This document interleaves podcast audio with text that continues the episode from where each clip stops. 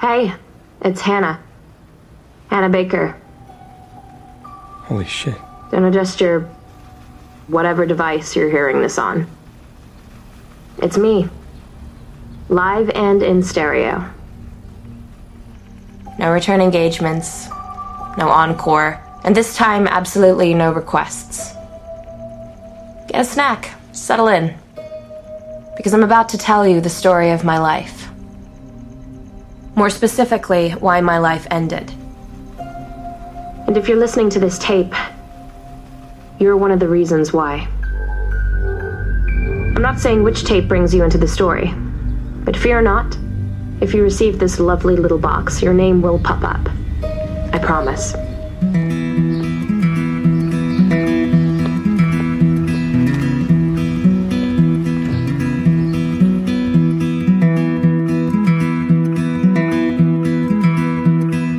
There's not a simple explanation for the things that I feel. There's not one word to tell you why I do the things that I do.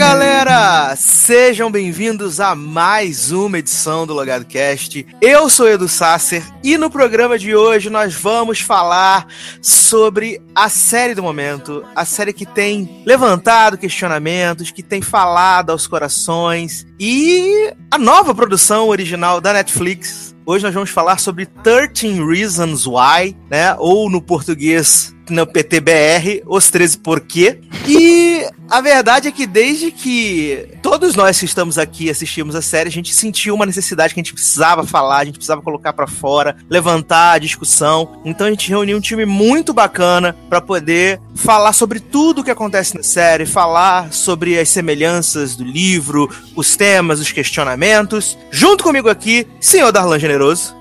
Fala pessoal, estamos de volta para falar de coisa realmente boa hoje. Sim, eu tô, eu tô com muita vontade de falar sobre essa série, porque foi uma série que, honestamente, quando eu comecei a assistir, eu não sabia muito do que se tratava, né? Eu vi o trailer, sabia que seria um drama, mas eu não, nunca imaginaria que ia me impactar tanto, que ia mexer tanto comigo. E pelo que eu tô vendo, conversei com o pessoal que vai gravar com a gente hoje, e os meus outros amigos que não estão aqui na gravação. Todo mundo tá muito impactado e ficou muito tocado mesmo com a história. Então eu tô muito animado de verdade dessa vez para falar sobre. E tô mais animado ainda porque a gente não tá sozinho nessa. A gente tem muita gente legal aqui para conversar com a gente sobre esse tema. E aí eu tô, eu tô, bem, tô bem empolgado. Exatamente. Hoje o que não falta nesse programa é gente boa. Começando com ele, senhor Léo Oliveira.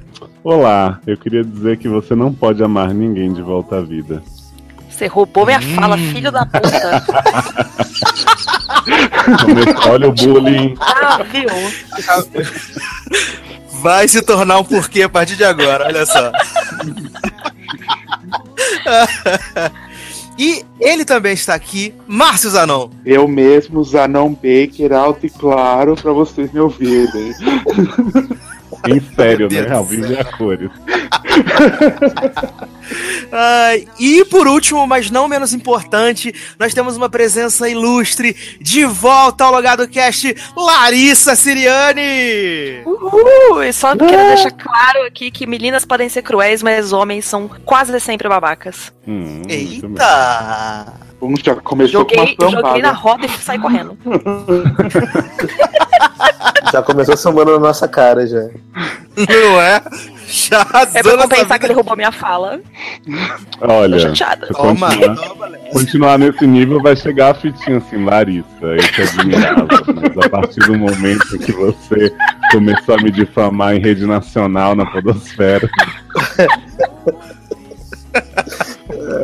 Ai, meu Deus. Mas, como eu disse, estamos aqui com esse time maravilhoso, com o Leose, com Larissa Siriani, com o Zanon, para poder falar sobre essa série que realmente todos nós devoramos ela. Foi muito rápido, a série estreou no dia 31 de março e acho que só o Leose que levou um pouquinho mais de tempo, mas a maioria de nós consumiu ela, sei lá, em dois, três dias. Uma parada bizarra, porque. É, e não foi por é vontade te minha, porque eu prende. tava desesperado pra terminar. Exatamente. E eu, o- eu confesso que quando eu vi o primeiro, a primeira notícia de que eles iam fazer essa adaptação, que a, a Selena Gomez estava envolvida no projeto, eu não levei muita fé, essa é verdade. Eu achei que ia ser só mais um drama adolescente como todos os outros que a gente já viu é, várias vezes em diversos canais. E eu acho que isso pra mim foi o mais legal de ser positivamente surpreendido por aquela aquele produto, sabe? Por aquela mensagem. Eu acho que isso foi muito legal. I want to show you something super cool. Okay? Clay could help. Look at these lockers. They all look alike, right? Not this one. This one is special. It belonged to a girl who killed herself. Clay, come on. You see all these don't kill yourself posters up on the wall? They weren't up before. They put them up because she killed herself. And why did she do it? Because the kids here treated her like shit. Jensen, that's enough. But no one wants to admit it, so they paint over the bathrooms and put up a memorial because that's the kind of school that this is. Everyone is just so nice until they drive you to kill yourself. And sooner or later, the truth will come out. It's gonna come out. Right, Tony? Right? You know the truth. Clay, É, antes de vocês falarem como é que foi a experiência de vocês, coisa e tal, eu queria que a Larissa fizesse uma breve sinopse do que se trata 13 Reasons Why. Nossa, fui selecionada aqui, entre todos os tributos Jogos Brazos. Ah, Bom, vamos lá. Pra quem não conhece, 13 Reasons Why é baseado num livro, o livro chamado Os 13 Porquês, do escritor americano chamado Jay Asher. Conta a história da Hannah Baker, que é uma adolescente de 17 anos que se mata. Isso não é spoiler, gente. Juro que é literalmente a primeira coisa que a gente descobre. Hannah Baker se matou, é, ela cortou os pulsos numa banheira dramaticamente ali, teve uma morte horrível. E ninguém sabe exatamente o que aconteceu até que o Clay, que é o nosso personagem principal, é, recebe em casa uma caixa com sete fitas, né? Lado A, lado B. Então são total 13 fitas aí pra ele escutar. E nessas 13 fitas, a Hannah narra mais ou menos a história da vida dela e quem são as pessoas envolvidas na decisão dela de tirar a própria vida. E aí, enfim, tretas. Muitas tretas, muitas, muitas Isso, tretas. gente, um negócio leve desse. Né? Suave, né? Quem, quem nunca? Suave. Perfeito pra ver em família. Uma série leve. Mas assim, é, eu queria que vocês contassem como é que foi é, a experiência de vocês em, em consumir a série, porque é, para mim foi assim, eu assisti metade do piloto na sexta-feira de manhã antes da trabalho. Assistindo a metade ali, eu falei assim: eu preciso terminar de assistir isso quando eu voltar pra casa. E aí eu vi mais três episódios, e aí eu passei o meu sábado inteiro vendo a série. Eu vi todos os episódios. E aí, Zanon tava, tava à minha frente, tava, sei lá, três ou quatro episódios à frente. Então eu ia vendo e ia comentando com ele as coisas. Aí ele falava assim: calma, amigo, o negócio vai piorar, vai ficar mais tenso, vai ficar mais denso, você, não vai, você vai ficar arrasado, você vai ficar destruído. E assim, quando chega ali a partir do episódio 9, é um negócio meio, né? Meio tenso. Mas eu queria que vocês falassem como é que foi a experiência de você assistir a série, antes da gente entrar na temática, falar dos personagens, falar das coisas assim. Eu queria começar com, com o Zanon, que o Zanon sempre fica fazendo a Neide no programa, fica muda, Ney. Então eu queria que ele dissesse como é que foi essa experiência dele de, de acompanhar a série, né? Olha só, você vai entrar nos meus 13 porquês, foi É, me julgar por achei fazer a dubladora. tá? Então, é, a série. Eu também tava esperando nada na Gomes, porque o povo hype ela toda hora, né? E ela só comprou pra ganhar um dinheirinho. Pra... Aí eu comecei a ver logo de manhã. E aí no primeiro dia eu já assisti nove episódios também. Pra trabalhar, acordar seis horas da manhã no dia seguinte, eu era assistindo ainda. E aí eu sei que eu dormi, acordei no meio da noite, assim, sabe, pensando na série, você fala, puta que pariu, o que aconteceu, né? E aí eu queria assistir mais. Aí, graças a Deus, no dia seguinte, na, no meu trabalho, usei a internet de lá que minha chefe não me escute e consegui terminar no trabalho assistindo a série. Não, imagino que saudável você no trabalho chorando sua exemplo, né? vida, de, Não, de, gente, integrando de eu trabalho sozinho, né? Não fica ninguém lá no laboratório. E aí eu falo assim, se alguém bater aqui na porque eu tô com o olho. Menino, o que aconteceu? Eu vou- É só você falar, uma amiga minha se matou. Ai, que horror. Deleta isso, gente. Parece que sou uma pessoa muito ruim.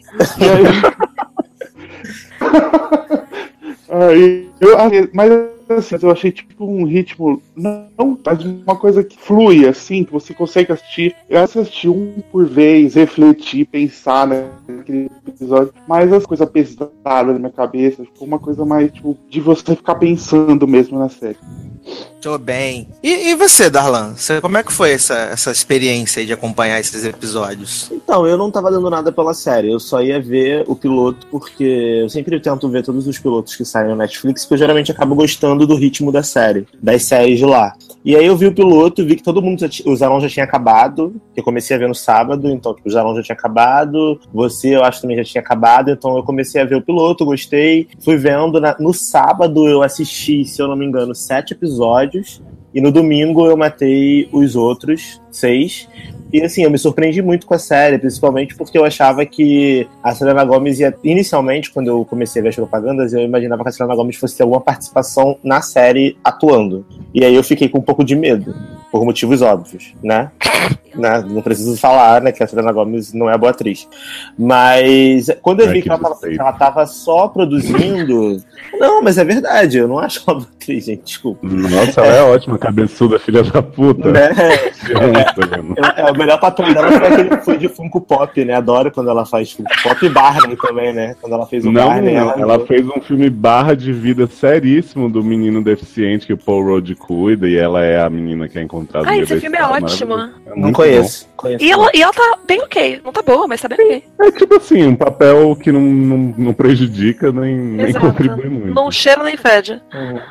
E aí, e aí eu, eu me surpreendi, porque eu achei os, os atores adolescentes muito bons. Os protagonistas, todos eu achei bons atores, assim. Eu não, não tenho o que reclamar em relação à atuação. O ritmo da série eu achei um bom ritmo para uma série depressiva, do jeito que ela é. Que é bem, bem, bem barra de vida, mas a uma hora de episódio não, não cansou tanto. Com exceção de um ou dois episódios que eu já tava meio de saco cheio de algumas pessoas. E aí quando a pessoa aparecia, eu já tava com ódio da cara da pessoa, já não queria mais ver.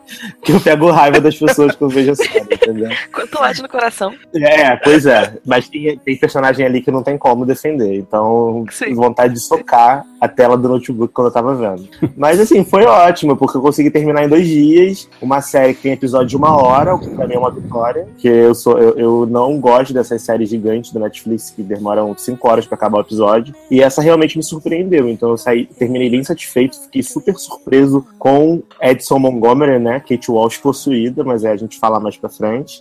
E é isso, assim. Só tenho pontos positivos pra série nesse primeiro momento. Não, te- não me lembro de algo que eu não tenha gostado quando eu vi. E você, Lari? Bom, eu sou um caso à parte, né? Porque diferente de vocês, eu fiz o caminho inverso.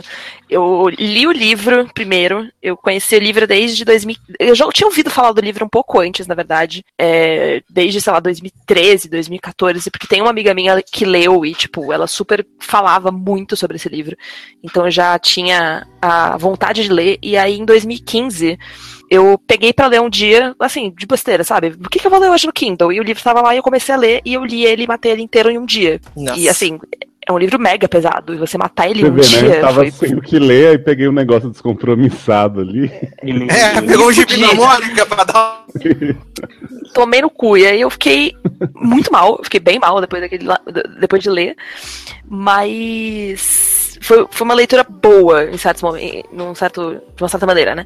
E aí quando eu descobri que eles, que a Netflix tinha, né, né, né, e quando eu descobri que a Netflix tinha comprado os direitos, eu fiquei ao mesmo tempo muito feliz e muito reticente, porque é aquela coisa com adaptação, né? Existe a chance de ficar muito bom e existe a chance de ficar uma bosta. E ficamos esperando, né? Então, quando saiu, tipo, larguei tudo na sexta-feira, não trabalhei, não fiz absolutamente nada. E vi os primeiros nove episódios numa sentada e depois passei o final de semana pra ver os outros três. Três? É, enfim, não sei fazer Tá. conta. Não. E. hum, São quatro. quatro, isso aí. Desculpa, sou de humanas. Aí. E, e foi a mesma experiência, assim, de vocês, assim, de me surpreender positivamente, porque você fica. Eu fica- fiquei muito nessa dúvida de como que eles iam adaptar, porque os trailers davam muita impressão de que era, tipo, um, um mistério. E o livro não é um mistério, ele é uma coisa simples. É, é, tipo, a história em si não é simples, porque é super impalatável, só que é uma menina que se matou, sabe? Não tem um mistério pra você resolver. E, enfim, eu fui surpreendida positivamente por isso, assim, por, por eles terem dado um tratamento tão fiel à história e ao mesmo tempo terem acrescentado tanta coisa da hora, sabe? Porque tem eles enchem muita coisa, completam muita coisa, só que não é aquela coisa de tipo, vamos encher linguiça e fica com aquela impressão de que você tá só gastando 55 minutos da sua vida por episódio, sabe? Todas as coisas que foram acrescentadas ali foram bem utilizadas, o enredo foi muito bem amarrado, enfim, eu fiquei muito feliz com tudo. E exceto talvez com o final, mas aí a gente discute isso mais pra frente. Opa. E você, Leózio? Então, Sasser, eu também não sabia nada sobre a série. É uma coisa que eu tenho me dado o luxo de fazer de vez em quando, né? Que é tipo, não ir atrás. Como a gente tem blog de série, acaba que a gente fica sabendo muita coisa antes e meio que estraga a experiência. Então eu sabia isso, que tinha sido produzido, co-produzido pela Selena, cabeçuda filha da puta. E.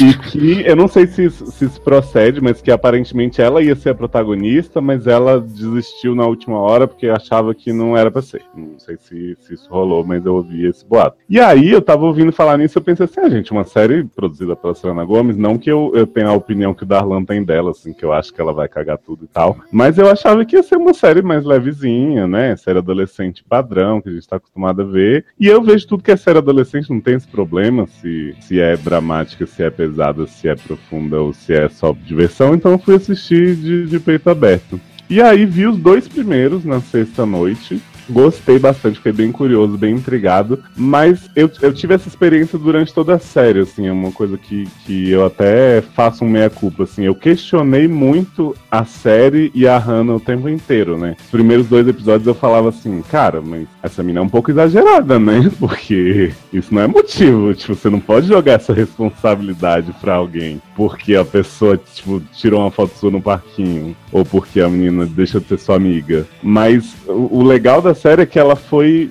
meio que quebrando essas, essas resistências que eu tinha, assim, tipo, várias vezes as pessoas na série disseram as coisas que eu tava pensando, o que, que elas achavam da Hannah, por que, que os motivos dela eram tão mais fortes do que só o que tava ali na superfície. E eu fui até me colocando no lugar de certos personagens e, e vendo, assim, o tanto que eu minimizava certas coisas, sabe? Então, acabou que, que foi bom ter, ter esse meu lado crítico que às vezes atrapalha muitas coisas, porque a série foi quebrando, sabe, pedaço a pedaço, tudo isso que eu tava pensando, e acabou que eu aproveitei ela muito melhor. E depois, a partir disso, né, eu tive um- uma edição de vídeo aí, barra pra fazer no fim de semana, acabou que eu vi alguns episódios só, terminei na terça-feira, mas assim, o tempo inte- inteiro envolvidíssimo e muito apegado a todo mundo e, e sofrendo cada coisa que acontecia. Gostei bastante, assim, foi, eu ouso dizer, assim, que é uma série que mexeu comigo e eu sei que mexeu com as pessoas de uma forma que n- nada fez na TV, assim, há muito tempo, né? Porque,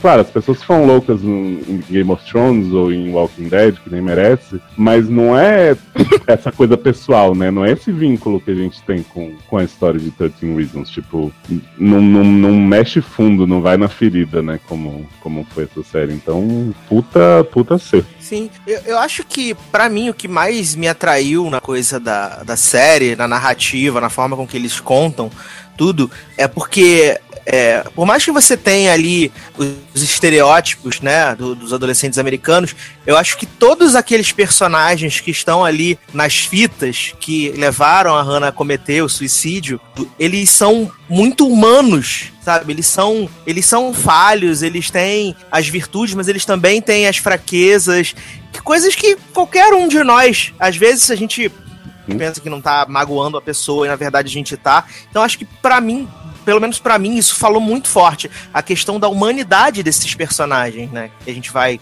E o fato de que a própria Hannah também é muito humana, né? Eu acho que isso é uma, uma coisa muito legal da série, porque eu, isso que o Léo tava falando, eu senti mais ou menos a mesma coisa, assim, tanto quando eu li, quando eu li quanto agora né, revendo a série, né? Porque você tem essa impressão de início de que a Hannah é super, tipo, melodramática e, e tem até um momento na série que o Clay fala, tipo, você torna todas as coisas como se elas fossem sobre você.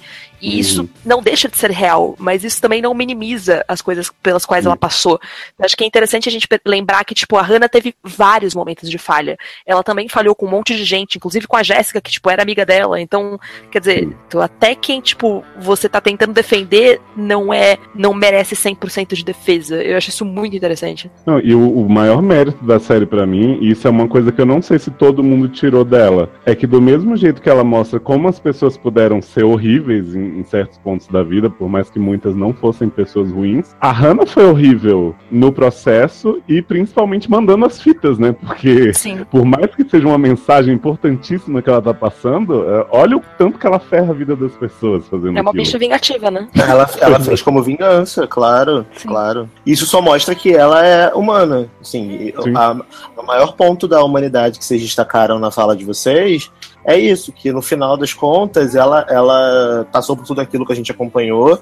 Cada pessoa foi quebrando ela de coisas pequenas a coisas enormes, né? Que a gente vai comentar ao longo do podcast. Obviamente, cada porquê tem um peso diferente pra gente que tá assistindo, mas pra uma pessoa que já tá, que já tá fragilizada, como a gente acompanhou ela sendo fragilizada desde o piloto, né? Com a primeira foto no parquinho, e vai vindo uma sequência de porrada que ela vai tomando, é, é, é muito foda, né? É muito difícil. Eu, eu fiquei muito. Sei lá, eu, quando eu acabei a série, na verdade, eu tava te muito. Eu tava chorando, obviamente, né? Pra caramba, porque eu chorei metade da série. E eu sou uma pessoa difícil de chorar, mas eu chorei muito vendo essa série. É, e, e, eu acabei muito dividido. Exatamente por isso, porque por um lado eu entendia muito é, o que aconteceu, o que ela fez e o porquê ela fez, eu entendi. Mesmo sabendo que às vezes o suicídio. Que às vezes não, que o suicídio nunca é a melhor, solu a melhor solução para nada. É, e por outro lado, eu também conseguia meio que entender é, alguns dos personagens que cometeram erros com ela por não serem mais pessoas, entendeu? Mas eles não, eles não é que eles são terríveis, exceto o Bryce, que é um sociopata, na minha opinião. Mas, mas os outros, é, é, às vezes eles, eles são pessoas ok, que cometeram falhas e sustentaram as falhas e tentaram omitir essas falhas. E essa tentativa de omissão delas acabou gerando essa bola de neve que foi na vida da menina. É que é o que ela própria diz, né? Não foi uma grande coisa, foram, foi uma pilha de pequenas coisas. Eu acho que é uhum. essa, no final das contas, é uma das maiores mensagens que eu tirei é isso, de tipo, as pequenas ações importam. Uhum. E a gente Sim. precisa aprender a não minimizar o sentimento dos outros com relação a essas pequenas ações.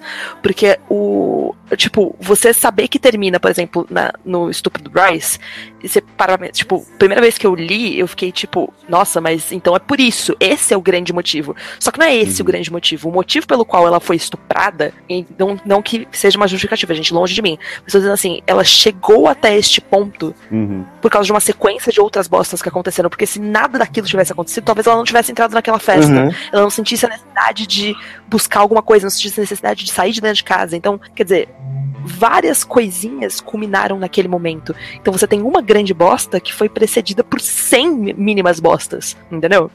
Concordo. E depois, quando a gente estiver comentando mais sobre os plots, eu quero voltar nesse ponto da, da do, do, estupro dela e da festa que ela entrou. Eu vi muita gente nas redes sociais, né? Comentando, dizendo que. Ah, aquele, aquele, aquele tipo de discurso babaca, né? Tipo, ah, mas ela. Por, por que, que ela entrou num lugar porque na série é na casa do Bryce, né? Que acontece. É, e no livro não é. E no livro parece que não é, depois eu descobri que não era. Aí o pessoal, é. mas não faz sentido ela ter entrado lá, visto que ela viu. Aí depois, quando a gente vai discutindo, a gente volta nesse ponto que eu acho um ponto importante. Só que só é, pontuar isso pra gente não esquecer.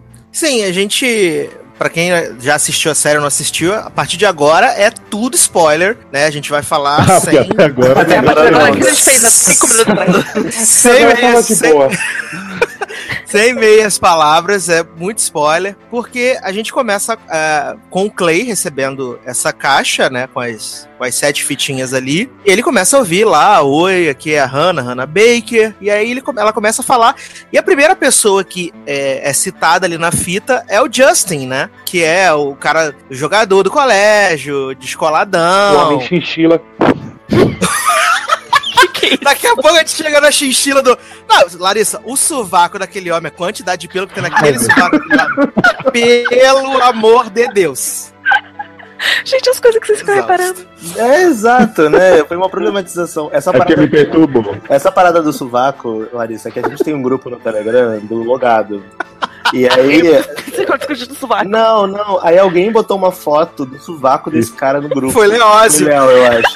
E aí foram Isso aí, comentários e falei, gente. comentários. Momento mais perturbador. Manda o sovaco do homem. Acho que vocês não tem mais nada pra fazer. E aí, a gente, a gente. Ela começa a contar, né? Que ela conheceu ele através de uma amiga que namorou com ele quando ela se mudou pra cidade. E aí é aquele encanto, né? O cara sorriu pra ela, sentou do lado dela no ônibus. E aí foi o primeiro, o primeiro amor, o primeiro beijo. E aí a primeira sacanagem, né? Eles estão lá brincando no.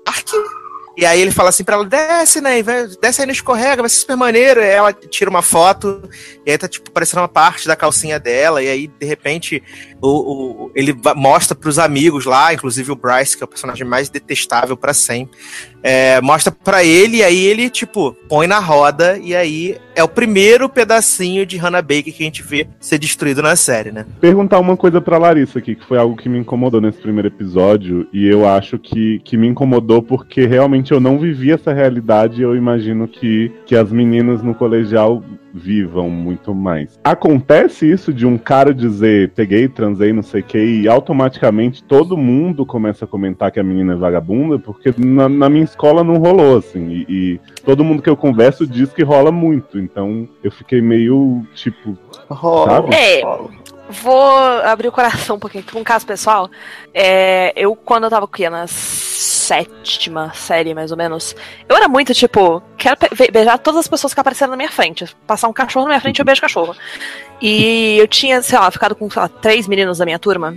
Só que o problema foram três meninos amigos da minha turma. Entendi. Resultado, né, em questão de, tipo, seis meses, a, a conversa na escola de, de a, a Larissa é puta chegou num nível que virou briga na escola entre os, entre os meus irmãos. Então, assim, existe muito. Existe muito seriamente. E existe em níveis que a gente às vezes não tem noção do controle.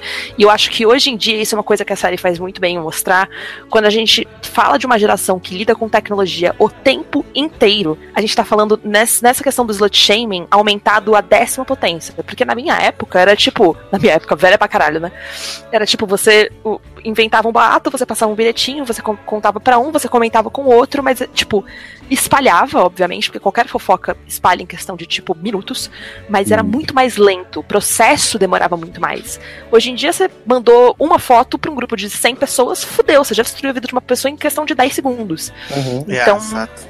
É, é É, muito eu, real. e E eu gente imagino que também você não vivia isso o tempo inteiro, né? Era no colégio, mas as pessoas hoje elas Exato. estão conectadas o tempo todo, então, tipo, é ininterrupto ali o negócio. Exato, é- é- e é cruel, porque chega em todos os níveis da sua vida, assim, e, e não, não é exagero a gente falar nisso, porque, meu, eu lembro de casos do ano passado de, de revenge porn que rolou pelas internets de meninas se matando com 14 anos por causa de foto que o namorado espalhou pela internet. Então, assim, Uhum. é uma coisa muito perigosa, e eu acho que tá. E aí, gente, eu vou ser muito a, femini- a feminista bruta nesse papo, tá? Porque eu não, não tem como.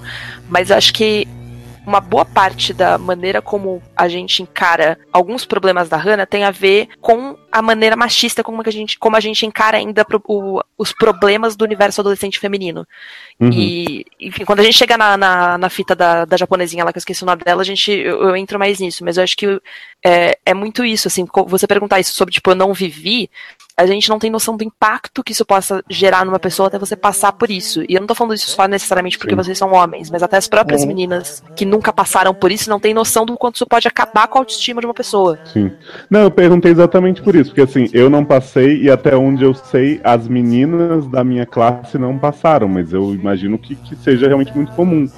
Só na série, como é tipo, ela dá um beijo, ele tira uma foto, espalha e fica assim, me soou um pouco forçado, mas também eu tenho que partir do pressuposto que a gente tá vendo a visão dela da história, né? Então, assim, pode ter acontecido mais um monte de inferno naquela escola que ela nem necessariamente presenciou, mas que alimentou esses rumores e não, tá, não é parte daquela fita, né? Uhum. É, tanto que até o- os personagens mesmo ao longo da- de- dos episódios vão falando: ah, a Hannah tá mentindo, a Hannah tá distorcendo, de que forma foi, não sei o quê.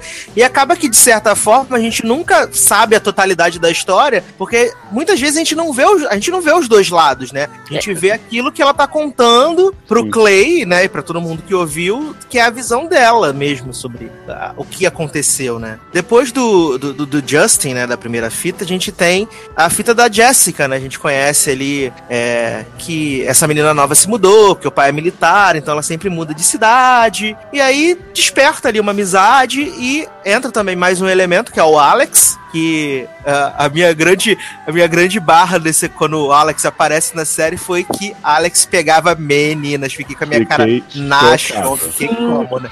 Gente, eu Chocadíssimo.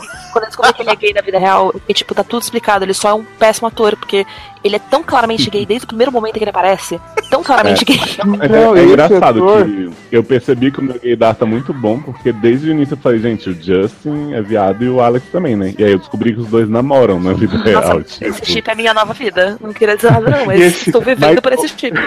Mas o Justin, eu imaginei que fosse só realmente um pouquinho de atuação ruim do começo, que até depois eu acho que ele, que ele passa ali. Agora o Alex, ele, tipo, tem cenas desse segundo episódio que ele fala, eu, não sei o quê. Aí você fica assim, gente, ele é, ele é o GBF delas, né? Tipo, não tem outro caminho. Mas o ator do Alex, ele fez Parent Parenthood também, né? E aí, quando eu também descobri na série que ele era hétero, eu falei, mas gente, esse menino eu achei que era gay também na série. Não era é gay, muito-? Ei! Não era gay? Alex não era gay?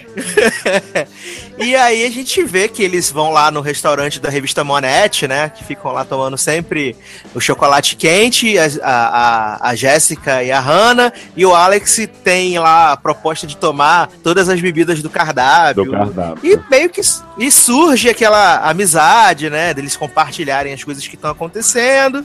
E aí, de repente, o pessoal começa a não aparecer, não sei o que, e a Hannah descobre que a Alex e Jéssica estão se pegando, se encontrando asa escondida, porque eles vão no cinema que Hannah trabalha, no dia que supostamente Hannah estaria de folga, da com a Olha. cara. Jé- Gente, Jéssica outro chega. lugar, gente. Adolescente é muito burro, né?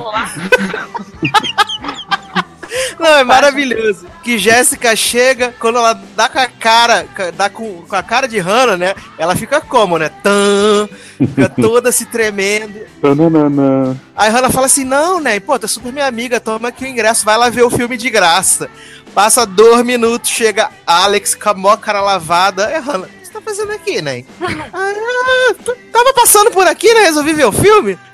Aí Alex acha que vai ganhar o ingresso de graça também. Tem que pagar 10 dólares, que ela não, não deixa de Cara. entrar de graça. Essa situação é, é muito terrível, porque assim, eu imagino que deve ser difícil pra um grupo de três pessoas que duas começam a namorar. É lógico que uma não vai poder participar de tudo que como era antes. Mas o Já jeito que aconteceu eles fazem, comigo, né? Já, menino? Já. Foi assim? Foi porque foi tudo em segredo, foi tudo uma coisa assim, ela não pode saber, e aí, tipo, vamos no dia que ela não tá trabalhando, sabe? Eu, eu achei horrível demais. Não, não, não foi em segredo, mas é aquela coisa, quando existe, existem três amigos e coisa e tal, e por acaso dois desses amigos começam a namorar, a, a situação meio que se inverte. E tem algumas pessoas, no caso esse casal de amigos meus, que eles se fecharam completamente pra qualquer outra pessoa que tivesse de fora, entendeu? Era meio que uma bolha onde só existiam Uhum. eles e só cabia eles. E aí, tipo, você é meio que Alex e Jessica fazem, né? Fazem. isso, Mas- e aí você tá, você tá acostumado tá. a ter um relacionamento com as pessoas e de repente, tipo, você tá totalmente excluído daquilo. Sim, mas é que tá, é, eu já acho ruim casais que, que entram numa bolha e tal, mas nesse caso dos três especificamente, eles fizeram isso com ela, tipo, eles isolaram de- propositalmente, né? Tipo, não foi, tipo, ah, a gente se fechou pro resto do mundo. É, foi, Foi? só pra ela. Não, assim, sim, tudo. eles, eles, enganaram ela. Eles enganaram ela. Pois é. Então, mas é- esse, esse plot deles enganarem ela, especificamente, pra mim não fez tanto sentido, porque talvez eu, eu não tenha. Como eu já passei dessa fase de idade há muito tempo, né, gente? Sabe que eu sou velho.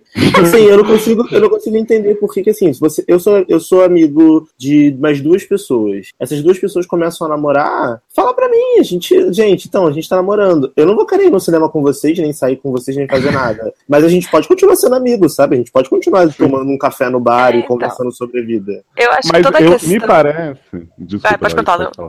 Não, o que eu ia falar é que, assim, me parece, a série não passou isso com todas as letras, mas que a Jessica já tinha aquela visão da Hannah que todo mundo tinha, por mais que ela fosse ainda. E ela achava assim, ah, eu vou ter que afastar essa menina do meu namorado. Ah, entendi. Eu não vi por esse lado. Talvez faça sentido porque quando o cara bota o nome da Hannah na lista melhor bunda, não sei o quê. É, ele, ela nem pestaneja. Eu- eu- eu- Exatamente o que eu ia falar, de novo, porra. Uhum. Mas é, é, a Jéssica sente essa necessidade do, do isolamento por ciúmes e por medo, insegurança, assim. You see, that's just how it works in high school. Boys talk, girls listen, and everything gets messed up. Or at least that's how it was with us. Right, Jess?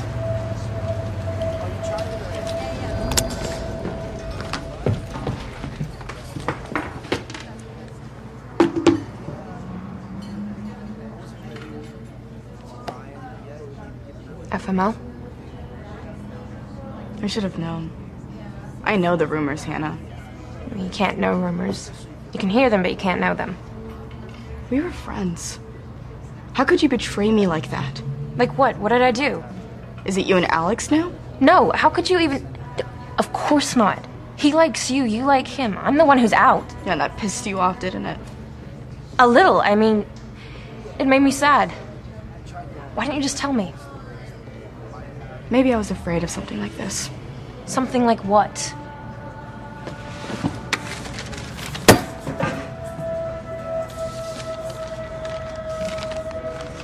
You needed it to be my fault.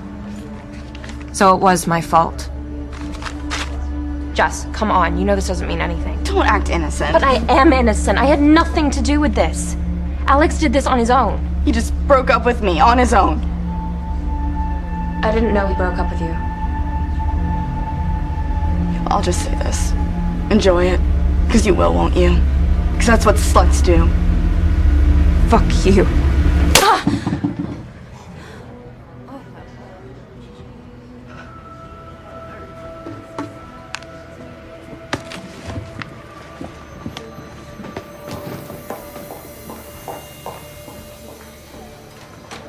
Friendship. It's complicated. E o Alex é um- o Alex ele é completamente desprovido de personalidade. Ele é o é personagem mais sem personalidade que existe nessa série. En- Engraçado porque no final das contas é um dos que eu mais gosto, mas ele, ele é muito escroto nesse sentido, assim, ele apenas deixa as pessoas fazerem o que quiserem com ele. E ele se deixa levar porque ele tá afim da Jéssica e tipo, vai, beleza, tipo, caguei, sabe? Eu tô pegando a menina, então não ligo tanto assim pra, pra amizade da outra.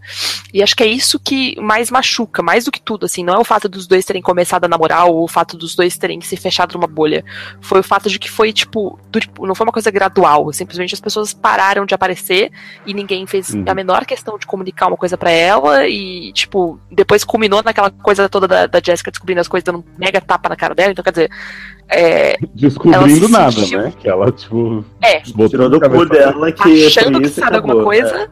Exato.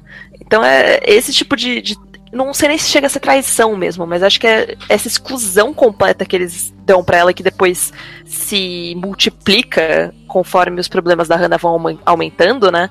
Uhum. Que é o que pesa mais. Mas mais do que a exclusão, eu.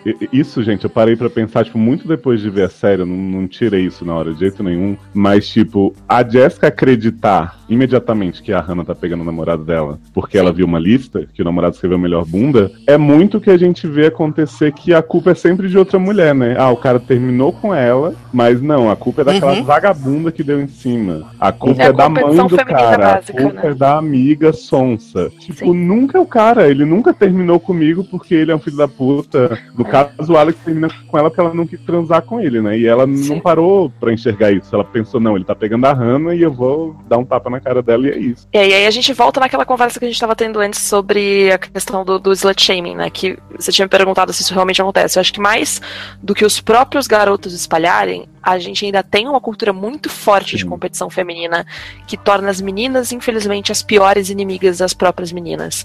E acho que esse plot da, da, da Jessica prova muito isso. É o fato de que ela prefere ac- acreditar em. Não é nem na palavra do Alex, porque ela não tem a palavra do Alex. Ela, acre- ela acredita num pedaço de papel e ela Uhum. acha mais incrível um negócio que um, um cara, um monte de cara escreveu do que acreditar na palavra da amiga dela, porque na cabeça dela, a Hannah é competição. Na Uhum. cabeça dela é tipo, ela é a pior bunda e a Hannah é a pior bunda. Isso, tipo, é o fim do mundo.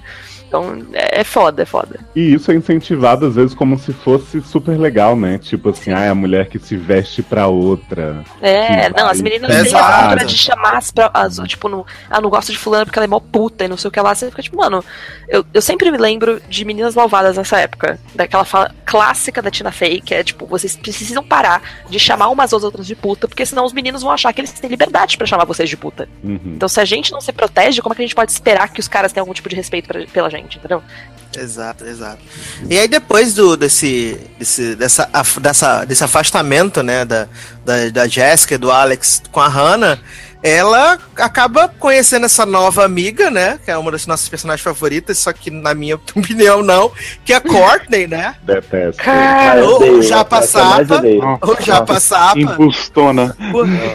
Embustona, pode crer. Porque eu acho que a, eu acho que a trama da Courtney ela acaba estando bem ligada com, com o que o Tyler representa, né? O Tyler lá, o, o, o fotógrafozinho Stalker. Porque a Courtney, né, tá ali, aí ela meio que chega pra Hannah, dá uma, né, conversa, joga um charme, pá. Ah, porque eu quero ter. Eu, a, a Hannah, ela, onde ela está sendo seguida, fotografada, quando tá em casa, quando tá no colégio. E aí a Courtney fala assim: não, vou te ajudar, sabe? Eu vou te ajudar, a gente vai super se dar bem. E aí ela vai pra casa da, da Hannah, lá, Kate Walsh e o, e o, o homem chorão lá, o marido dela, que queria adotar a criança chinesa em Smash. Eles, Pai de Lear. eles vão. Pai do Lear, exatamente. Eles, eles vão dar um rolezinho lá, né? Dar umas namoradas. E aí, ah, eu- vamos tomar aqui uns conhaque, misturar uns negócios. E aí, já passar pra começa a fazer vários desafios pra, pra Hannah, né? Ah, tira seu sutiã. Ah, Não, tira quero sua ver você pôr blusa. E pinto na aí minha vai. boca, mas é só brinco. Só de brinco. tudo, tudo brinks.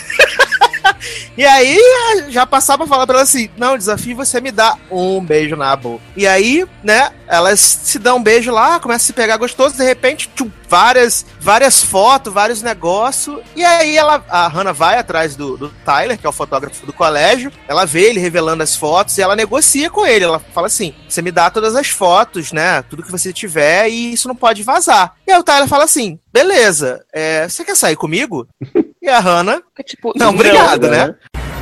Remember when I said you wouldn't believe the skeletons Tyler found? Turns out they weren't mine. Hey. They were Courtney's. Everything okay? Yeah, everything's great. Um, I'm sorry I left last night. I just, you know, wasn't feeling well. Okay. Should we, like, at least talk about it? There's nothing to talk about. Okay. Listen, yeah, I'm gonna get the pictures from Tyler, so don't worry about that. Yeah, okay, good. Good. You should.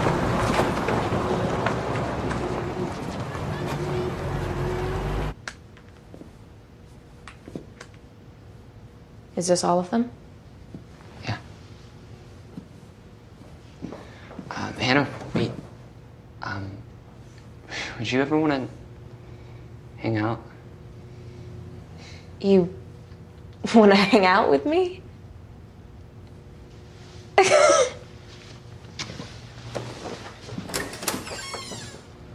I guess we all have secrets.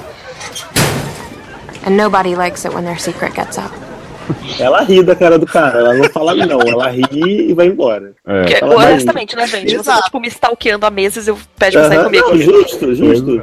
Mas sabe, Não é? é, Vamos combinar uma coisa, assim, é, eu- isso eu não sei se é igual no, no livro, a Larissa pode falar, mas a, a série emburreceu bastante as duas nessa situação, né? Porque elas estão ali fazendo, tipo, um- uma missão de vigilância pra achar o menino, e aí de repente elas se distraem, começam a se pegar, e ele fotografa tudo. Tipo, como assim?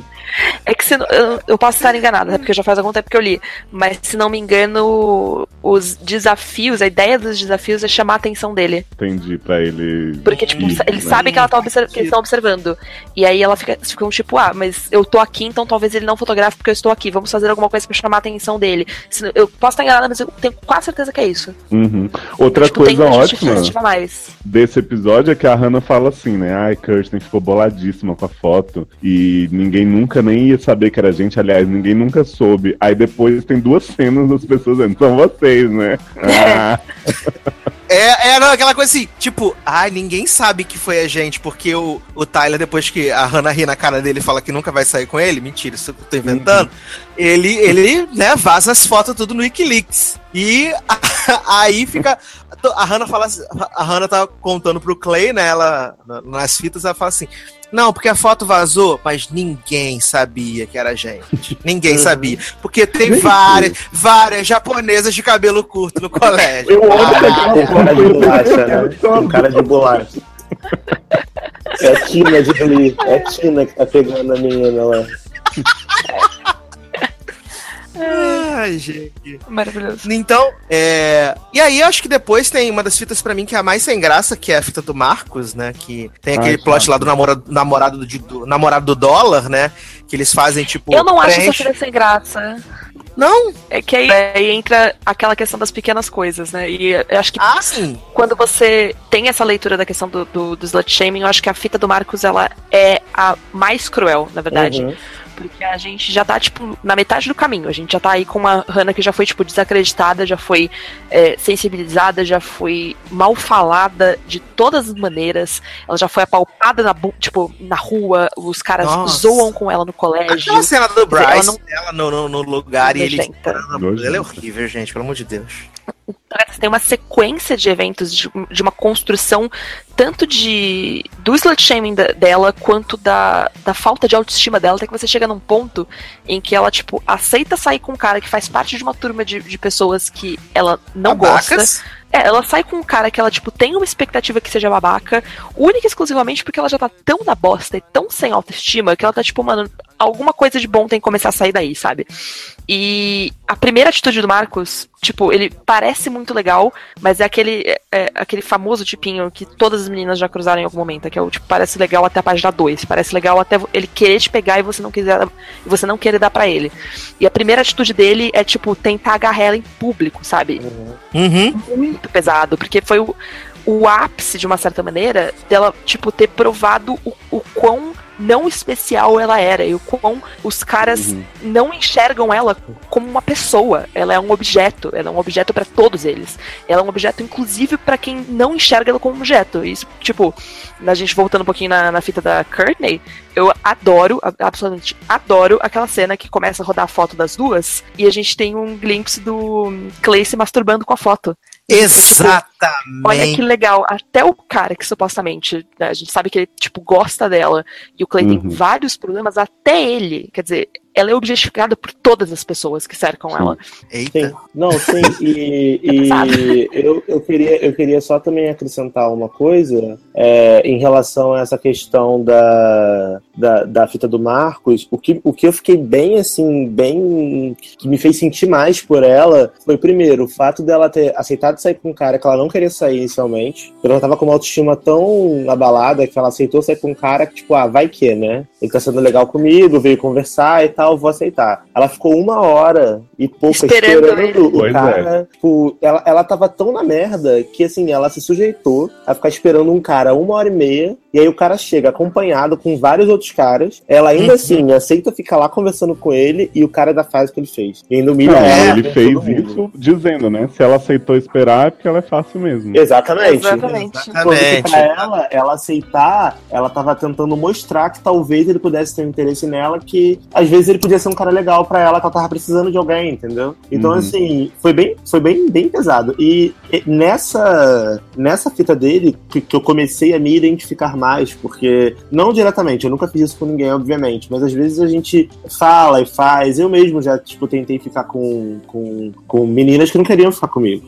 E aí, às vezes, a gente fala coisas na, de cabeça quente, são coisas extremamente machistas e extremamente ofensivas, que pra mim pode não ser nada, mas pra menina pode ser super humilhante. E aí eu comecei a ver em algumas atitudes de alguns personagens, atitudes que eu já tive quando eu era mais novo. Hum. E isso, que- isso começou a, a me doer mais, assim. Eu comecei a ver que eu era babaca, né? eu sou babaca nesse ponto. Não, obviamente, tão babaca quanto ele foi, a ponto de meter a mão na perna dela e querer forçar uma coisa que a menina não tava afim. Mas às vezes com atitudes que são menos, entre aspas, invasivas, mas que machucam tanto quanto esse tipo de atitude, entendeu? E aí eu comecei Não, o que é- a me. A me é muito legal. julgar na cabe- a minha cabeça começou a me auto-julgar e refletir as coisas que eu tinha feito de errado. E aí foi piorando ao longo dos episódios. assim. O que é muito legal da- das fitas, e mesmo essa do Marcos que eu acho sem graça pelo episódio em si, mas eu acho super necessária, é que mesmo que as situações sejam exageradas, né? Tipo, ninguém, eu, eu acho, né, daqui saiu fotografando as pessoas invadindo a casa delas. Não, não. Mas todo Espero mundo que não, faz, Não, não. né? Todo mundo faz em menor proporção alguma coisa, né? Porque o, o lance do Tyler, voltando um pouquinho pra mim, é o, ele era um stalker, filho da puta, não sei o que tal, não sei o que, mas tanto de coisa que a gente faz, assim, às vezes, fuçar o, o celular da pessoa, ou quando você é criança, ler um diário, Uhum. e, e coisas que a gente só vai perceber a gravidade quando acontece com a gente, que é o que rolou na série, né? Quando o Clay divulga a foto dele e ele se sente super humilhado, super exposto. A gente invade a privacidade das pessoas o tempo inteiro. E quando invadem a nossa, que a gente vai entender o, o quão doloroso é isso, né? E sem contar que o Tyler também ele tem uma, uma veia muito forte de justificar o que ele tá fazendo. Porque ele, na, na cabeça dele, ou eu não sei, não sei se realmente isso é tipo na cabeça de- dele como personagem, ou se é uma coisa que ele usa, assim, ele, ele justifica as atitudes dele. Porque ele fica tipo. Porque como ele é um excluído, um paraia social, como, tipo, Uhum. ninguém gosta dele, ele é um merda, ele, tipo, então. Exatamente, tipo, já que estão me fudendo, então eu observo tudo, eu fotografo tudo e eu, tipo, me dou esse direito porque ninguém, ninguém tá me vendo, ninguém me nota. E como ninguém me nota, eu tenho o direito de fazer. Entendeu? Eu, eu acho que isso é uma coisa que também é. de- e aí gente pode entrar nessa questão que o Darlan tava falando, assim, de a gente identificar os nossos próprios comportamentos, não necessariamente neste nível, mas em todos os personagens. Eu me vi em algum momento em todos os personagens, essa questão de invasão de privacidade, dos discursos, de você espalhar a fofoca das pessoas. Então, quer dizer, são todas pequenas coisas que todo mundo já fez, né? Uhum. Uhum, exatamente, exatamente.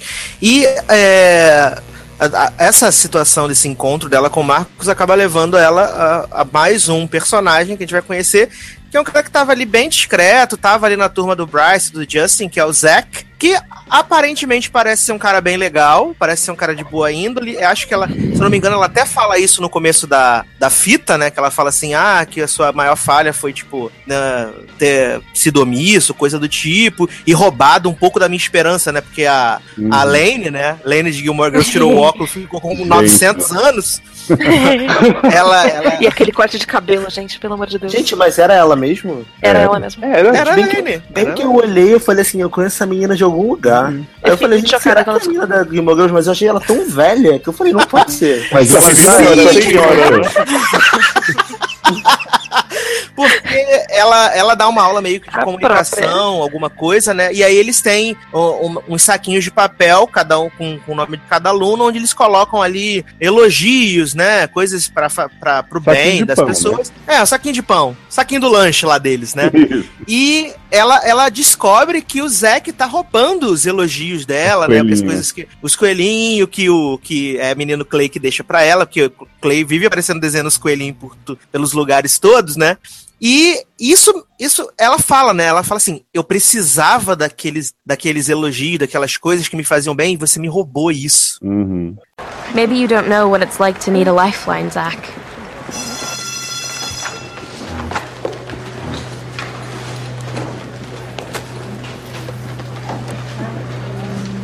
The day after you insulted me in the cafeteria, my compliment bag was empty. not even a cute bunny. By the end of the second week, I knew something was up.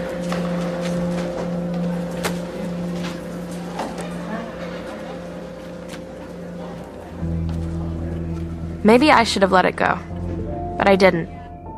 I wrote you a letter. I poured my heart out, opening up about personal things I hadn't had the courage to admit to anyone, how hard life was getting, how lonely I felt and how those stupid compliments actually meant something to me. I was hoping once you read the letter, you'd get it. You'd realize how much I needed those silly things you were stealing from me. But I guess I wasn't even worth a reaction. Why me, Zach? Why me? Aí, é, o negócio que parecia assim tão despretensioso foi- me deu um soco no estômago, sabia? Entendeu? O, o Assim, fiquei- ele faz uma brincadeira de criança, tipo assim.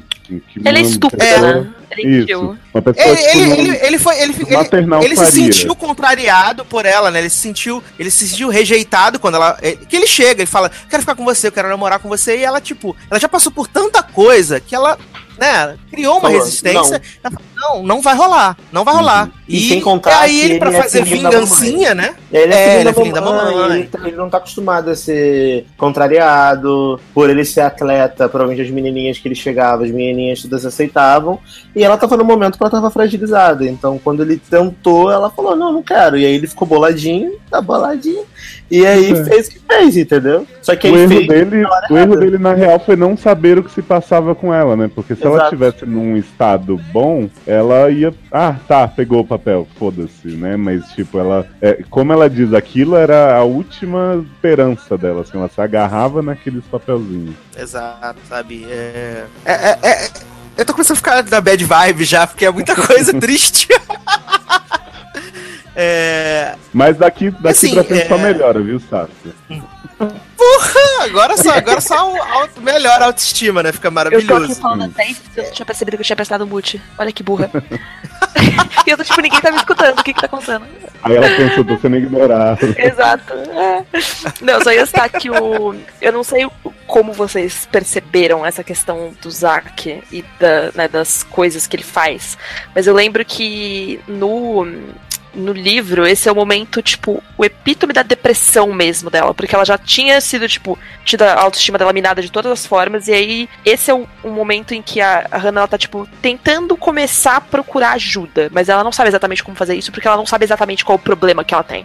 Foi, tipo, no, no livro, eh, acho que na série às vezes tem um eu tenho um pouco essa impressão de que a, a decisão do suicídio foi uma coisa muito súbita, mas no, no, no livro isso começa bem antes, e começa exatamente dentro dessa época, pós-Marcos, ali entre Marcos e o Zack.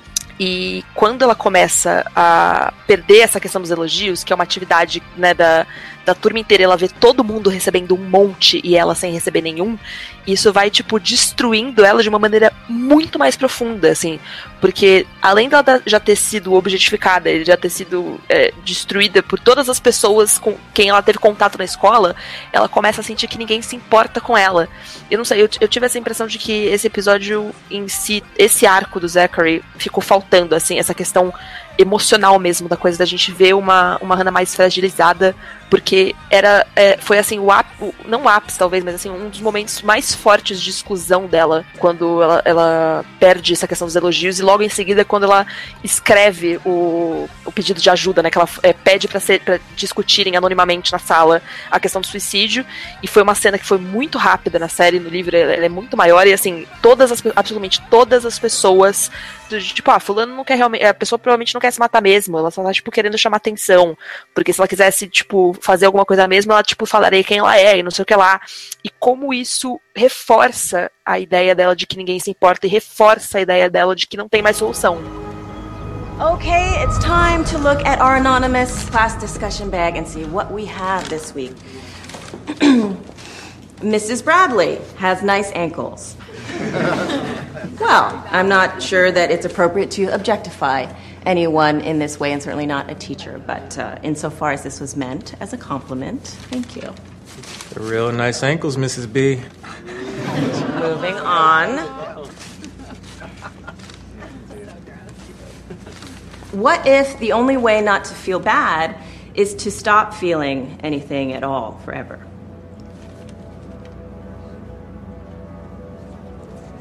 Wow, okay. Um, This is serious. This is someone who's in a great deal of pain. Who would like to open our discussion? Any initial feeling? You had to know I wrote that note, Zach. And you said nothing. I think whoever wrote this is just looking for attention. Or maybe it's like a call for help. You've been. Then why not sign their name? Because it's anonymous. Maybe it's just a joke. Like someone's just fucking. With- Sorry, messing with us. Something. That's idiotic. It's not a joke. How do you know, Sky? Because who would joke about that? Why didn't you tell us, Sky? You see what it was written on? Don't you work at Monet's? So? I don't have a monopoly over the napkins there, asshole. Okay, okay, let's not call people out, all right? Whoever wrote it was in pain. So what? They're in pain. I'm in pain. High school's painful. Get over it. Okay, enough. I think it was very brave of this person to tell us how they're feeling, and I want them to know that they are not alone. Então, enfim, queria que vocês discorressem um pouco, porque eu achei que ficou faltando emoção. Eu acho, eu acho que na série eles, eles, refo- eles reforçam essa. Eles mesclam isso quando tem o, o vazamento lá do, do, do poema dela, né? que a bicha Poliqueira vaza o poema dela na revista, né? Ele divulga o poema na revista, que ela. Assim como ela fala que ela se desnuda ali pelo poema, realmente ela desnuda a alma dela ali quando ela tá escrevendo. E aí eles levantam, se eu não me engano, essa questão na aula, né? Que até a, a, a minazinha que trabalha no café, agora me fugiu o nome dela. Sky. A do jacaré do A pescoço. Sky. Isso, que ela, que ela que ela levanta a questão, né? Que ela fala assim, não, porque essa, essa pessoa tá, tá pedindo socorro, ela tá querendo ajuda, não sei o quê. Aí o pessoal só fala que ela quer chamar atenção, né? Que não sei o quê. É meio isso. E aí até a, a Hannah fala, tá- ela tá narrando isso, né? E ela fala assim, que. É, é é- acho que até num, num, num pedacinho da fita do Zack, ou já na, na fita do, do, do, do- do poeteiro, que ela, ela fala assim: eu só precisava que você dissesse, que você olhasse pra mim, que você sabia que era eu que tava pedindo, que você assumisse que era eu que, que precisava de ajuda, uma coisa assim.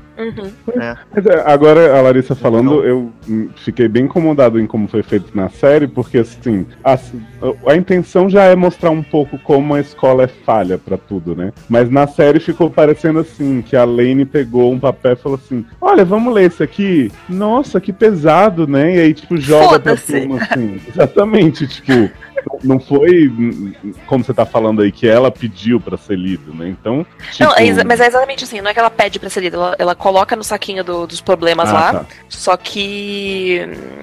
Só tem o dela, no caso. Pois é, lembro tipo, só mas, tinha mas dela, na série não que ela é, lida. não é nem isso que ela lê, né? É o poema que fala um pouco Sim. dessa parte também de nada faz sentido e tal. Então, tipo, a professora também foi uma filha da puta sem limites de discutir Uhum. aquilo. E eu fiquei pensando, gente, essa atividade como um todo de botar saquinho de elogio pras pessoas, puta perigo, né? Porque podiam colocar qualquer Exato. tipo de absurdo ali. Isso me Uhum. lembrou muito, já trazendo um pouco de experiência pessoal, quando eu tava no ensino médio, eu tive uma colega que tentou suicídio. Se recuperou, voltou a estudar, assim, teve uma bem complicada. E aí, um filho da puta de um professor deu a grande ideia de um belo dia reunir as pessoas em roda e todo mundo falar pra pessoa que tava no centro, sentada assim, tipo, no meio de todo mundo, duas qualidades e um defeito que ela Nossa, via que, que pessoa. atividade legal, né? Não é muito positiva. Nossa. E aí chegou nessa menina, e aí, e aí, Larissa, eu vou até pedir desculpas, porque essa menina passou por um caso de slut shaming fortíssimo, assim, ela era muito, muito excluída pelas outras e eu tinha esquecido completamente. E aí, quando chegou nela, as meninas e alguns dos meninos também que tinham essa opinião mais vaga- vaga- vagabundinha, falaram, tipo assim, ah, o defeito é que você é inconveniente, é que você não sei o quê, começaram a detonar a menina. E qualidade eu não sei, meu santo não bateu. Alguns falaram assim, ah, a qualidade é que você conseguiu passar de ano ainda, né, com tudo que aconteceu. Eu fiquei assim, cara... Nossa! Empatia horrível. passou longe, né? Não Foi é? E esse professor começou essa atividade e saiu porque trocou horário e ele pediu pra que pra professora que chegou depois continuar. E a- ela Que ficou isso, horrorizada. A menina saiu chorando da sala, algumas foram atrás assim. E aí a professora virou pra gente e falou: Gente, eu, eu não tô acreditando que isso aconteceu. Tipo, sabe? Vocês precisam de terapia, gente. Que Não, adolescente é um bicho louco, cara. E sem Não, contar que os, assim- os professores dessa série são muito preparados, né? Tipo, tanto Muito. o professor quanto o orientador lá no, do, né? Muito era preparado. um professor de parabéns. espanhol, Darlan. Parabéns. Falando de Ah, uma tá. atividade pessoal Eu de também, eu fiz, eu fiz uma palestra num colégio público uma vez que a gente tava era sobre autoestima, etc, né? E aí uma parte do no final da, da palestra a gente tinha umas atividades para fazer e uma delas era isso de escrever, era escrever normalmente elogios. E aí até que tipo deu certo por um lado, porque o o, tipo, eram, turmas pequenas, né? E foi tranquilo, assim. Mas eu lembro de. Quando eu tava dis- distribuindo, eles pegando os, os papéis, eu ficava, gente, todo mundo tem que escrever pelo menos uma coisa e é obrigatório que ela seja positiva. E aí eu lembro de um monte de gente perguntando, tipo, ah, mas é, e se eu não quiser escrever nada é, positivo? Se não, se não existir nada de positivo sobre a pessoa? E eu fiquei, tipo, caralho, Não é possível gente. Tipo, não exista nada de não é, positivo, não é né? humanamente de possível. Eu, tô, tipo, eu não tô nem pedindo pra você chamar a pessoa de bonita ou legal, sabe? Pode ser tipo, sei lá, você tem. Você usa uma camiseta legal, qualquer merda. Dente sabe? bom. As pessoas... Bons. Exatamente, tem dentes bons, sei lá. Você não é um pé no saco, já, é- já tá positivo. Uhum. É complicado, é muito complicado. Eu acho que antes da gente poder passar ali pro, pro Clay, pra, pra, pra família ali, pro Tony, eu acho que a gente tem que falar da, da menina Sherry, né? Que ela. Né? A Sherry, acho que é assim- de todos ali. É a menos, né? Que tem assim uma Sherry- grande. Ele causou, né? Sherry foi a que, apesar da, da parada que ela fez errado ter culminado na morte de um personagem, diretamente, ela é a que eu mais simpatizava, sabia? Assim, no final da série, ela é uma, uma das que eu simpatizei. Eu até gostei da personagem. Eu achei que a atriz estava bem e ela foi meio filha da putinha com a Hannah ali no, no episódio dela, mas eu senti um remorso, sabe? Os outros eu não consegui sentir esse remorso. No final. É grande- Pode falar. Desculpa. Não, pode falar. Só esse tá que, que acho que a grande, o grande problema com o plot da Sherry é o fato de que ele foi adiantado. Porque Hum. se a gente enxergar, se a gente visse, eu não consigo ter uma leitura separada, gente. Eu fico comparando o tempo todo, desculpa. Porque eu sei que tem gente que fica irritada, porque, tipo, ah, caralho, foda-se Ah, livro. eu acho ótimo. Caralho, foda-se vocês. É desculpa. É. Não foda-se vocês, não, me amem. Ah, foda-se vocês. A gente sabe, a gente tá gravando. Vai, fala, É aí. Não, mas é.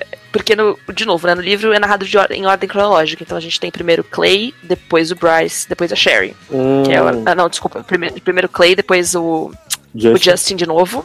Uhum. E depois o. Depois a Sherry. Então você vê aquela noite progredir e ela ir dando bosta atrás de bosta, e depois a gente terminar com o, com o acidente, Uhum. a gente tem uma construção muito clara que é ficar com o cara com quem eu gosto. Depois, eu não consigo proteger a única menina que já foi minha amiga. E depois, eu causei a morte de uma pessoa. Não, Vocês sim. entendem a diferença? Não, eu entendo. Sim, sim. Eu Então, entendo. então, assim, eu acho que a, a questão da, da Sherry, ela provavelmente não é. Não sei se ela não é tão pesada assim, mas é, ela perdeu muita, da, fo- muita força pela maneira como foi, co- como foi invertida a ordem na série. E eu acho que o peso real da, da, da fita, é, pra Hannah, no caso, eu acho que é isso. Ela ter essa consciência de que, tipo, caralho, eu tô tão fodida que eu matei uma pessoa. Ela não matou diretamente, nem foi culpa dela. Uhum. Mas ela sente como se ela tivesse matado uma pessoa. Não, assim, eu- é, eu- a série conseguiu me passar isso. Eu consegui entender que a, a Hannah ficou abalada porque na cabeça dela ela matou uma pessoa. Ela matou o carinha lá que. Eu esqueci o nome dele agora. Jeff. É, Jeff. Jeff. Ela matou o Jeff Wingman. por causa do acidente. Só que assim, a personagem da Sherry, eu não fiquei com tanta raiva dela e eu entendi porque o papel meio é que ela menor, né? ela tá. É assim, ela, ela, ela não, não foi culpada, ela não fez aquilo porque ela queria quebrar o poste e matar alguém. Ela, tipo assim, ela ficou com medo, fugiu. E aí o fato dela não ter ligado pra polícia pra avisar que tava com a parada quebrada, culminou com o cara ter morrido lá. Mas ela não queria em nenhum momento que aquilo acontecesse. Os outros que fuderam a, a Hannah, a, a cara de lua, o Justin. Cara de lua. Não vou lembrar o nome dela, eu só chamo ela de cara de lua. Cara de lua, o Justin, o, o- É, já passaram. Ah, O Bryce, eh, todos eles, eles meio que tinham intenção, sabe? E eles meio que, que- que insistiam naquilo e, e agiam como se eles não estivessem fazendo nada de errado. A menina, É, o lance pra ela ficou se sentindo culpada. Sim. É porque assim, a Sherry foi, fez uma coisa irresponsável. Eu não sei se nem ela causou o acidente realmente por ter derrubado a placa, porque assim como ela disse pro Clay, né? Às vezes nem foi a placa que causou, mas enfim. É, ela, ela cometeu um ato de responsabilidade, mas ela não fez algo que afetasse diretamente a Hannah, né? A Hannah, na série, pelo menos, tomou a culpa porque ela demorou pra ligar, né? Porque ela foi lá na loja de inconveniência, e o acidente já tinha acontecido, então ela já se sentiu responsável. Mas não, foi assim, diretamente algo que a Sherry fez, né? Mas É, eu, acho o episódio muito bom, assim, por mais que, que ele isente a Sherry de algumas formas, eu fiquei impressionado, eu tava falando pro Sassi assim que eu assisti. Eu nunca tinha percebido que o Jeff não tava no presente na série, porque ele aparecia tanto, né, na, na historinha ali ajudando o Clay, que pra mim todo mundo tava no, no tempo atual. E aí quando. E o episódio também dá uma enganada, assim, né? Tipo, o Clay fala assim: ah, é, você precisa contar, porque ele não tava bêbado. E pra mim ele era o cara, o velho lá que tinha batido Sim. o carro, né? Porque então a gente não sabia. E aí quando foi mostrando, tanto que eu demorei pra entender, tipo, apareceu na cena as fotos do Jeff, ele falando com os pais. E eu fiquei assim, lentamente absorvendo. Foi, foi muito legal por isso. E aí você vê que realmente o peso da história da Sherry foi a morte do cara. Que não necessariamente foi culpa da Sherry ou da Hannah por não ter avisado. Não necessariamente ele não estava bêbado, né? Como o Clay já, já deduz ali por ele ter ido comprar cerveja. Às vezes ele bebeu mesmo, né? Isso, a essa informação a gente não teve. Mas já é um peso enorme pra história. Não, e sem contar que, que o, o, a- a- o grande. O que pode ter afetado ainda mais, pelo menos na série, não sei se no livro é assim, foi o fato da Sherry ter cagado litros pra Hannah e deixou ela na estrada de madrugada sozinha e meteu o pé. É, assim, ah, Sendo que ela já tinha presenciado um monte de coisa horrível naquela Exato, noite. exato. Então, pra mim, o, o peso maior não foi nem ter quebrado a placa, foi ter, tipo, abandonado a menina na estrada. Três horas da manhã, a menina tá traumatizada porque viu a, a amiga, entre aspas, ser estuprada, passou um problema com um cara que ela gosta. E, enfim, passou vários problemas, ainda teve que ficar no meio da rua e ir andando pra casa sem saber que podia acontecer alguma coisa de madrugada na rua. Eu fiquei com medo da menina ser, sei lá, atropelada, sequestrarem ela, porque Que já é uma tava coisa tão muito comum nessa cidade, né? É. Clay é atropelado no Aham. trailer do Todo- episódio. todo episódio ele é andar de bike. episódio ele toda cai, hora ele puta. cai. Impressionante. Coisa que, que, tipo, eu parei pra pensar aí, assim, foi assim, que não é. É uma coisa besta do coisa assim. Você vê, a placa que tinha que ela bateu era uma placa de madeira, né? Entendeu? Uhum. Era uma placa de ferro. Então você pensa, a menina tava lá, tipo, não tava a 120 por hora pra derrubar uma placa de ferro. Se tivesse uma placa normal ali, com o ferro, não poderia não acontecer isso. Aí, tipo, eu penso assim, da puta, as caras, né? Tem vários, né? Mas assim, o problema não é só as pessoas, é todo um sistema que faz elas se tornarem isso. É o sistema, eu pensei, da placa. A placa, o cara, em vez de pôr uma placa de ferro, que não ia entortar, que não ia quebrar fácil, tava uma de madeira. O culpa é, foi da menina por não ter olhado, beleza. Poderia não ser tão fácil. E aí as pessoas lá, uma de ser de um jeito, o cara outro ser de um jeito, é tudo. O cara, ela fala logo no começo da série. Os populares são os, os mais desprezíveis, uma coisa assim, né? São os piores. Faz a gente acreditar que quem é. Pra você ser popular, você tem que humilhar alguém, e aí todo mundo vai aplaudir você. O problema é que tem a pessoa que aplaude o sistema que faz você ser assim, e aí você não consiga assim. As pessoas, como assim, a gente julga, é, vai, o cara fez mal pra mim, eu vou julgar o cara. Só que o que, que faz aquele cara ser daquele jeito? Não é só uma pessoa, porque pessoa igual a ele tem em todo lugar. Então, esse aí eu parei pra pensar que tipo, é um sistema que é todo falho, e até o sistema da escola, de não prestar atenção de tudo que aconteceu, o sistema é todo falho pra chegar nesse ponto dessas pessoas, assim, de tudo que aconteceu até agora pra ela. E alguém derrubou Exato. uma placa aí enquanto tipo, falavam. caralho, isso é bala perdida? O que aconteceu? Derrubaram a placa. Derrubaram a placa. Eu terminei e me matei, assim, depois, né? Tipo, ouvi sabe o que que falar.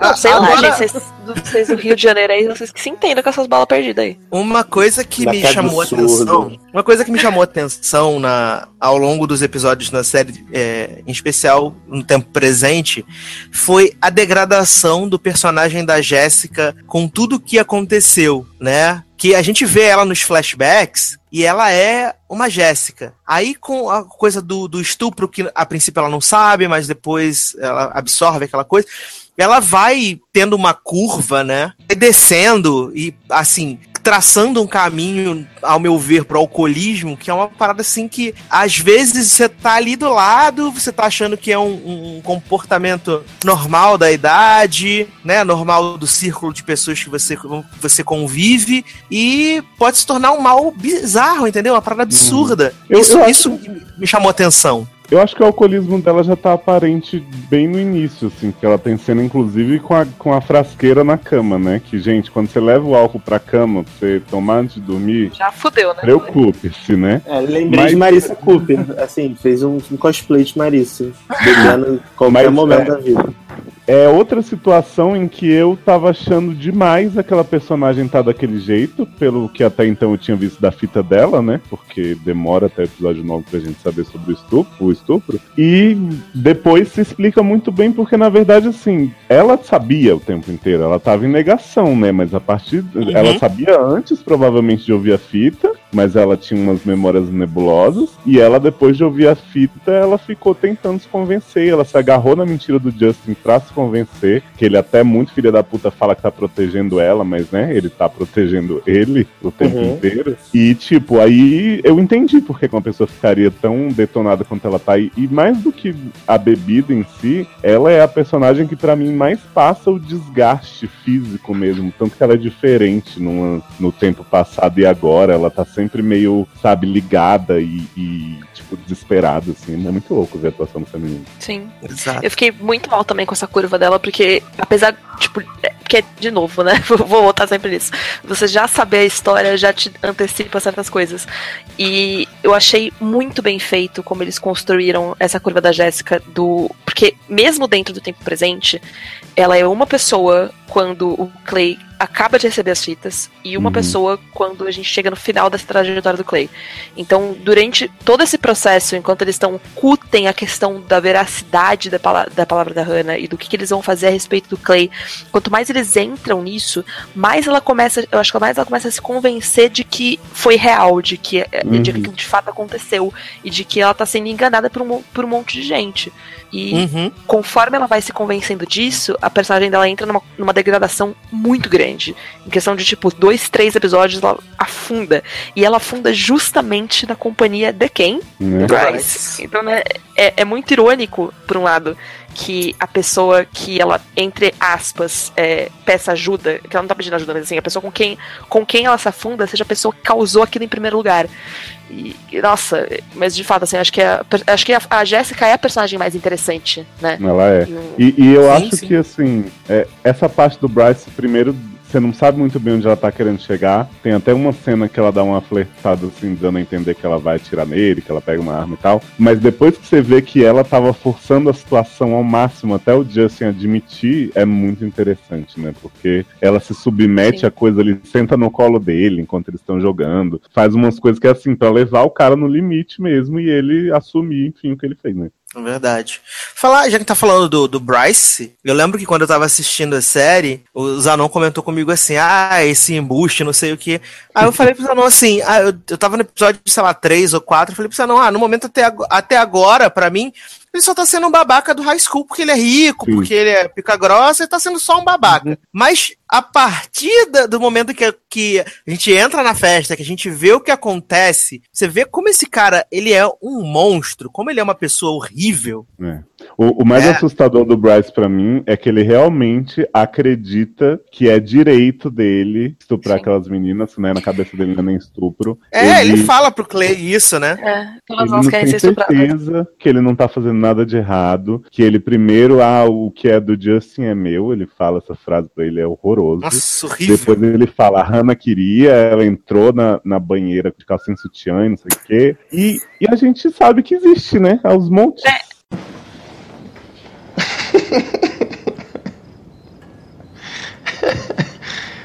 Respect. Jesus, Jensen. Respect.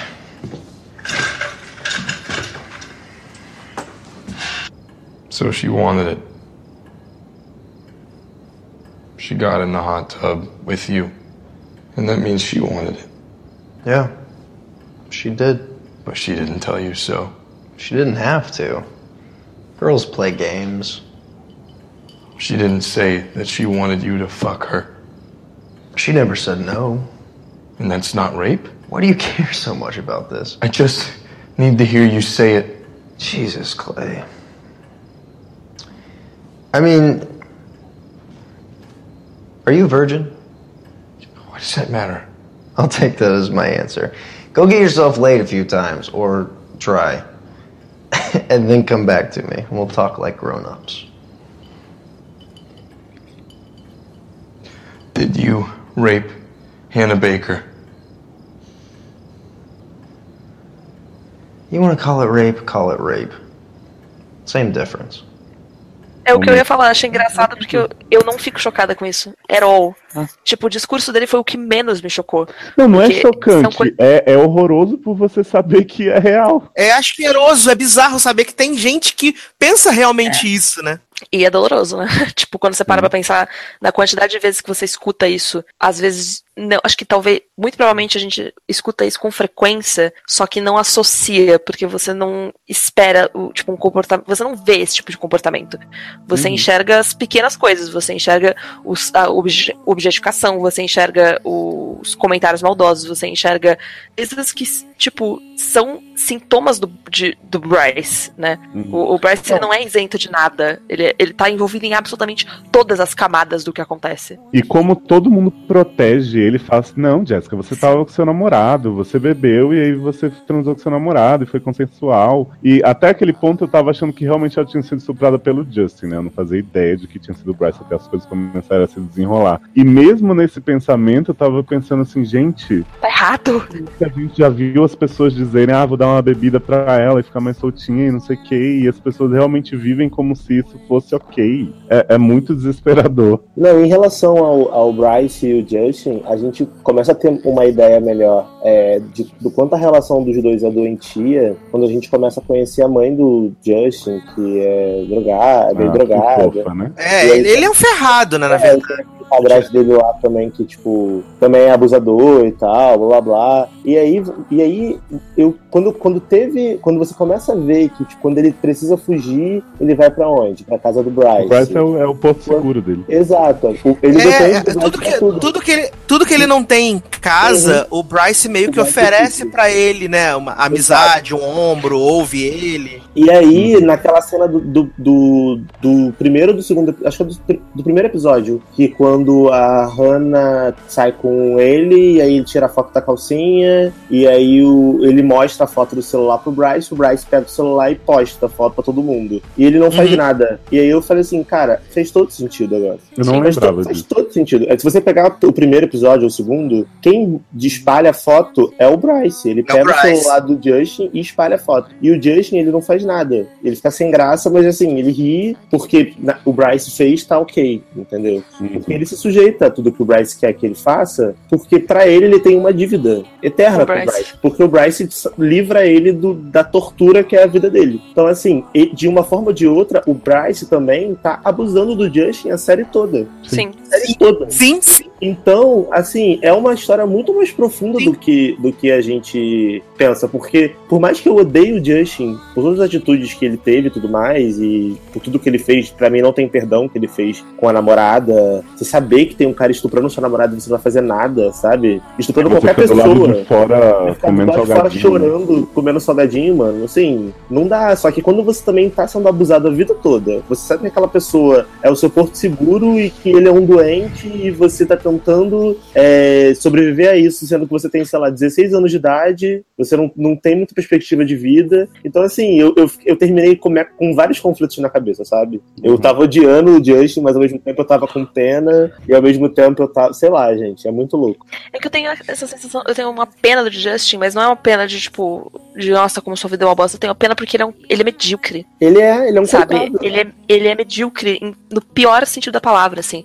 E aquela pena, é, é o tipo de pena que você não deveria sentir dos outros, sabe? De tipo, cara, você é tão bosta, mas tão bosta. Ele é tão profundamente bosta. Ele é tipo o mais bosta de todos os bostas. Porque ele é um bosta que não entende que ele é um bosta. Uhum. Entendeu? Ele faz, a, ele faz a vida dos outros uma merda pra, pra dele parecer um pouco melhor. É horrível. Exatamente. Uhum. Agora, posso abrir um parêntese sobre a cena do, do estupro, do primeiro estupro, no caso? Tem o documentário, né, do Uhum. Entendendo os Porquês na Netflix, eu não sei se todo mundo assistiu, mas é Sim. bem interessante, né, tem a psicóloga explicando vários comportamentos, várias escolhas de cena, dos roteiristas discutindo. E eles, eles explicam muito bem até a situação da Hannah escondida durante a cena, né? Porque ela tava num lugar que ela não deveria estar, ela tava bêbada, ela tava muito confusa. É o e, Fight e- Fr- Freeze or Flee, né? Que chama Isso. a síndrome. E explicando que, né, a gente assistindo pode pensar, ah, eu, eu teria impedido, eu teria feito alguma coisa, mas não necessariamente teria. E eu concordo inteiramente, assim, eu não posso garantir com 100% de certeza que eu tomaria uma atitude no lugar dela. Mas, de certa forma,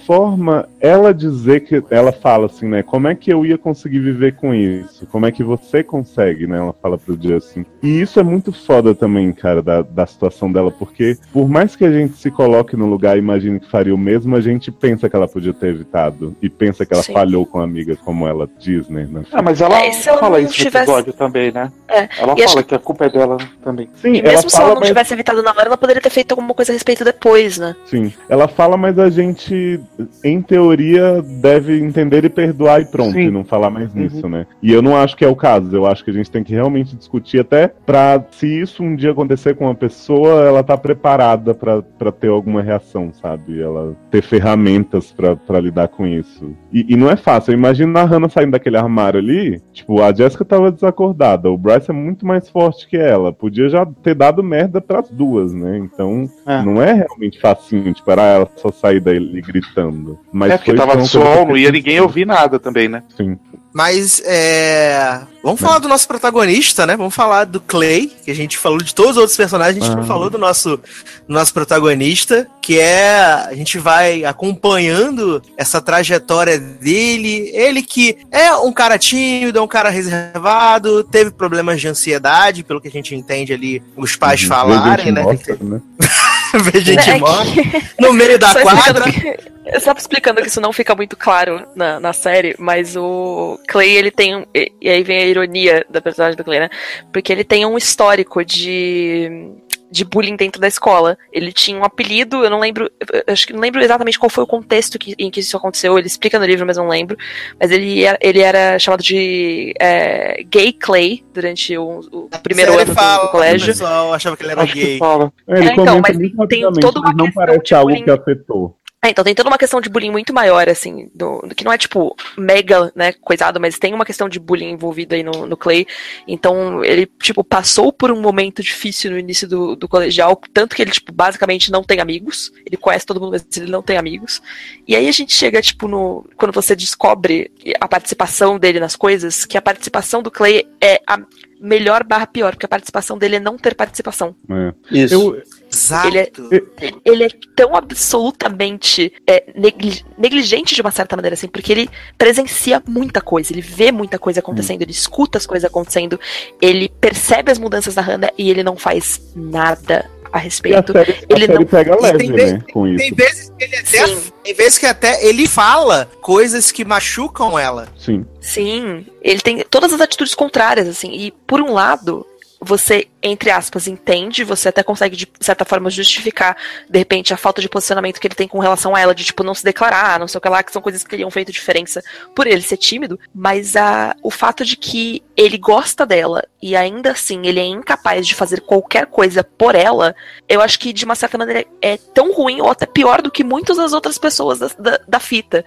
E eu acho que até a, a Hannah pega muito leve com ele, assim, no Exato. sentido de, de, de falar que, tipo, ah, você não. Eu não, não lembro se existiu, se isso foi citado na, na série, mas eu lembro que no livro tinha essa fala do tipo, é, eu não te julgo responsável, mas eu preciso falar, eu, eu preciso citar você aqui pra que a minha história se complete. Ah, fala, fala sim. Ela fala. Você É, fez Então, parte eu acho que disso, é, você faz parte disso sem ser diretamente responsável. Tem E eu acho que isso é pegar muito leve, né? Porque ele, ele pode não ter causado nada, mas ele também não ajudou a prevenir. Ele não ajudou ela em Sim. absolutamente nada, podendo ajudar. É. Tem muitas cenas na série em que ele presencia coisas que falam pra ela e ele não fala um A, ele fica só parado, né, múmia, olhando. E, e tem muitas coisas que ela poderia ter falado. Até uma fala que ele diz assim, ah, é. Eu a- também acho que não tem que ser fácil, que deveria esperar, tipo assim, dar a entender que ele tá Sim. concordando né, com as opiniões sobre ela. E isso é mostrado na série, essa cena e tal, mas ela na fita não diz isso, né? Ela chega pra ele, ela fala isso, ah, eu tinha que te colocar aqui na minha história, é, eu imaginei um final feliz pra gente que não aconteceu, e você não devia estar aqui. Helmet, quando ela falou isso, eu comecei a chorar desesperadamente. Sim. E é isso, assim, tipo, ela realmente isentou ele por completo. Clay? Helmet? Your name does not belong on this list. But you need to be here if I'm going to tell my story. If I'm going to explain why I did what I did. Because you aren't every other guy. You're different. You're good and kind and decent. And I didn't deserve to be with someone like you. I never would. I would have ruined you. It wasn't you, it was me. And everything that's happened to me. E o que eu acho estranho dela ter falado dessa forma é que os personagens todos passam a série inteira dizendo que ele é tão responsável quanto eles, e quando você ouve a fita você não enxerga dessa maneira, né, que tá descrito no livro. E o Tony chega pra ele e fala: Você matou a Hannah Baker. Tipo assim, com todas as letras. E aí quando você vai ouvir, você fala: Ah, ok, né? Tipo, Não faltou tanto, alguma né? coisa. Pois é. É que eu acho que perto do, do peso que, que as outras atitudes têm, né? Que estupros, que várias outras coisas acontecem, você meio que não enxerga o quanto a negligência é perigosa. Mas o que eu acho mais Uhum. fascinante, na verdade, na questão do- da fita do, do Clay, do personagem do Clay, é que a gente é o Clay. Exatamente. Se- A gente tá conversando quem isso, gente possa- né? é, se tem alguém com que a gente possa se identificar com o Clay, porque a gente enxerga, a gente vê coisas acontecendo todos os dias e a gente não toma atitude sobre elas. A gente vê pessoas sofrendo bullying, a gente vê pessoas sofrendo preconceito, a gente vê pessoas sendo maldosas com pessoas, a gente ouve pessoas fazendo comentários sobre pessoas e a gente não faz nada. E é impressionante o quanto, quanto, mesmo a série não fazendo isso diretamente, eu acho que passa um pouco a mão na cabeça nesse sentido, assim, da falta de atitude. A gente tem essa questão toda de, de discussão de negligência quanto à escola, um pouco quanto aos pais também, mas eu acho que a negligência do Clay ela é a mais presente e a menos discutida. É, a gente faz, a gente fala que se identifica com o Clay assim, mas é porque a gente faz também pra se proteger, né? Com que nem ele fazia, recebia o bullying do pessoal da escola, ele não quer por se pôr na frente pra ele não voltar tudo pra ele, né? Sim. Pensa um pouco pela cabeça dele. E o que, que vocês acharam daquelas, que a gente até conversou, a noite conversou bastante sobre isso, a questão da- do- dos elementos visu- visuais, ele ficar meio, meio louco, meio perturbado, assim, em alguns momentos eu achei um pouco Detesto. demais. Ah, não, Demais, na- Nas, nas cenas em que ele tá, de certa forma, no local e que ele vê que vai fazendo aquela transição, eu achei bem legal, né? Fora o machucado na testa, que eu achei que aquela testa ia cair a qualquer momento. Tava muito. mas, mas, assim, nas horas que ele começa a, a gritar no meio do jogo e não sei o que, eu, eu entendi o propósito, mas eu achei que foi muito, assim. Foram muitas cenas e você não vê resultado pra isso, você não vê porquê, né? Não precisava daquilo, né? Pra história, né? Ele só surtou naquilo lá. E depois daquele da cena do jogo, não teve mais, né? Agora vamos falar um pouco rapidamente sobre os pais do Clay, principalmente a mãe do Clay. Cara. Porque, assim, levou uma aulinha de, levou uma aulinha de, de, de direito do filho? Uhum.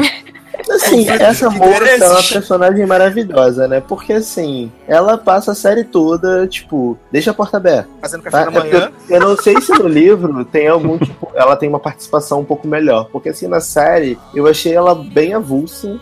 O plot dela ser advogada do, do colégio, no final das contas, não acrescentou em muita coisa. Poderia ser uma pessoa estranha sendo advogada. Season dois vem aí. Né? Assim, tudo bem. Eles podem querer fazer uma segunda temporada mostrando o processo. Quem sabe o Bryce se fudendo um pouco, porque esse é um dos meus maiores ódios, que não aconteceu nada com esse filho da puta. 예.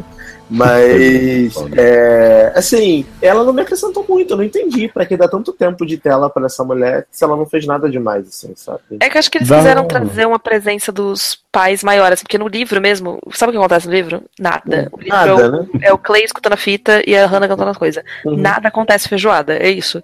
E eu acho que eles quiseram dar uma presença maior pros pais da Hannah, mas pra não ficar só com eles como grupo de adultos, eles acabaram abrindo esse leque pra outros adultos. Tanto que a gente tem Uhum. os pais do Zack, caguei pros pais do Zack, tem os pais do, do a mãe do, do Justin, então assim, eles quiseram Tem os pais abrir. da Courtney, né? Que tem essa barra de ter que ser protegido pela Né? filha, que Exato. não dizer que ela é, porque senão eles vão sofrer mais bullying. Só que eu acho que fizeram isso de uma maneira pouco eficaz, porque tem pais que trazem questões interessantes, como os pais do Justin, né, a mãe dele, que tem toda essa questão que a gente discutiu do, do abuso do, do Bryce, etc. E tem pais como o do Clay que você fica tipo, tá, se você cortar as cenas dele, não muda absolutamente nada. Sim, Então, tem, tem o pai da Jéssica também, que meio que to- quase Que não aparece aparece, no né? Que aparece no meio no final, mas também em, duas cenas, sei lá, achei meio Tem o pai do Alec, né, que serve pra. É gente, Pellegrino, né? Que é o pessoal. Serve pra gente ter uma justificativa pra ele ter uma arma no final pra se matar? Não, só pra, só, pra, só pra Pelegrino ter emprego, né? Que Pelegrino É. tem, tem que pagar as contas. Pode colocar ele em todas as séries. Eu vi muita crítica à personagem da mãe do Clay, assim, mesmo. Tipo, as pessoas, nossa, que mulher chata e tal. E eu acho, ela realmente tem mais cenas do que eu acho que deveria. Inclusive, tem umas horas que o Clay, tipo, acaba de falar que. Começa a falar em abuso, em assassinato e não sei o que, e falar, "Ai, mãe, tem que ir ali já já. É, né? E ela- E ela vai, ah, tá bom, vai lá de boa. Vai lá. Bota o casaco, tá? Mas- Beijo. Mas eu acho a relação Oi? ele muito. Assim, eu acho muito necessária de ser mostrado, porque você vê que eles querem ajudar, eles querem entender o tempo inteiro, e o Clay é muito fechado e tá aguardando aquilo tudo. O pai, principalmente, ele é muito legal, assim, porque Eu acho o ele, é, ele é mais fofo, Também. assim, né? E ele fica tipo, ah, friendly reminder, aí abre a porta, assim. Assim, a, a mãe acho- realmente é Mas ele também é inútil, né? Ele, ele é fofo, Uhum. mas ele é inútil. Se você cortar o par dali, tipo, não faz nenhuma diferença. Ele é um cone. Eu acho o pai é. ótimo. A mãe, eu acho, tipo assim, Clay, vamos, vamos tomar café da manhã todo mundo junto? Ah, tá bom, mãe, vamos. Aí ele senta na mesa, olha, tá aqui seu remédio do. é, não, ela bota o remédio do psiquiatra discretamente do lado do, Super do sutil. açúcar, né? Aí ele fala, mas o que, que é isso aqui? Ah, não, porque você tomava antes, né? Acho que você precisa tomar de novo. Oi?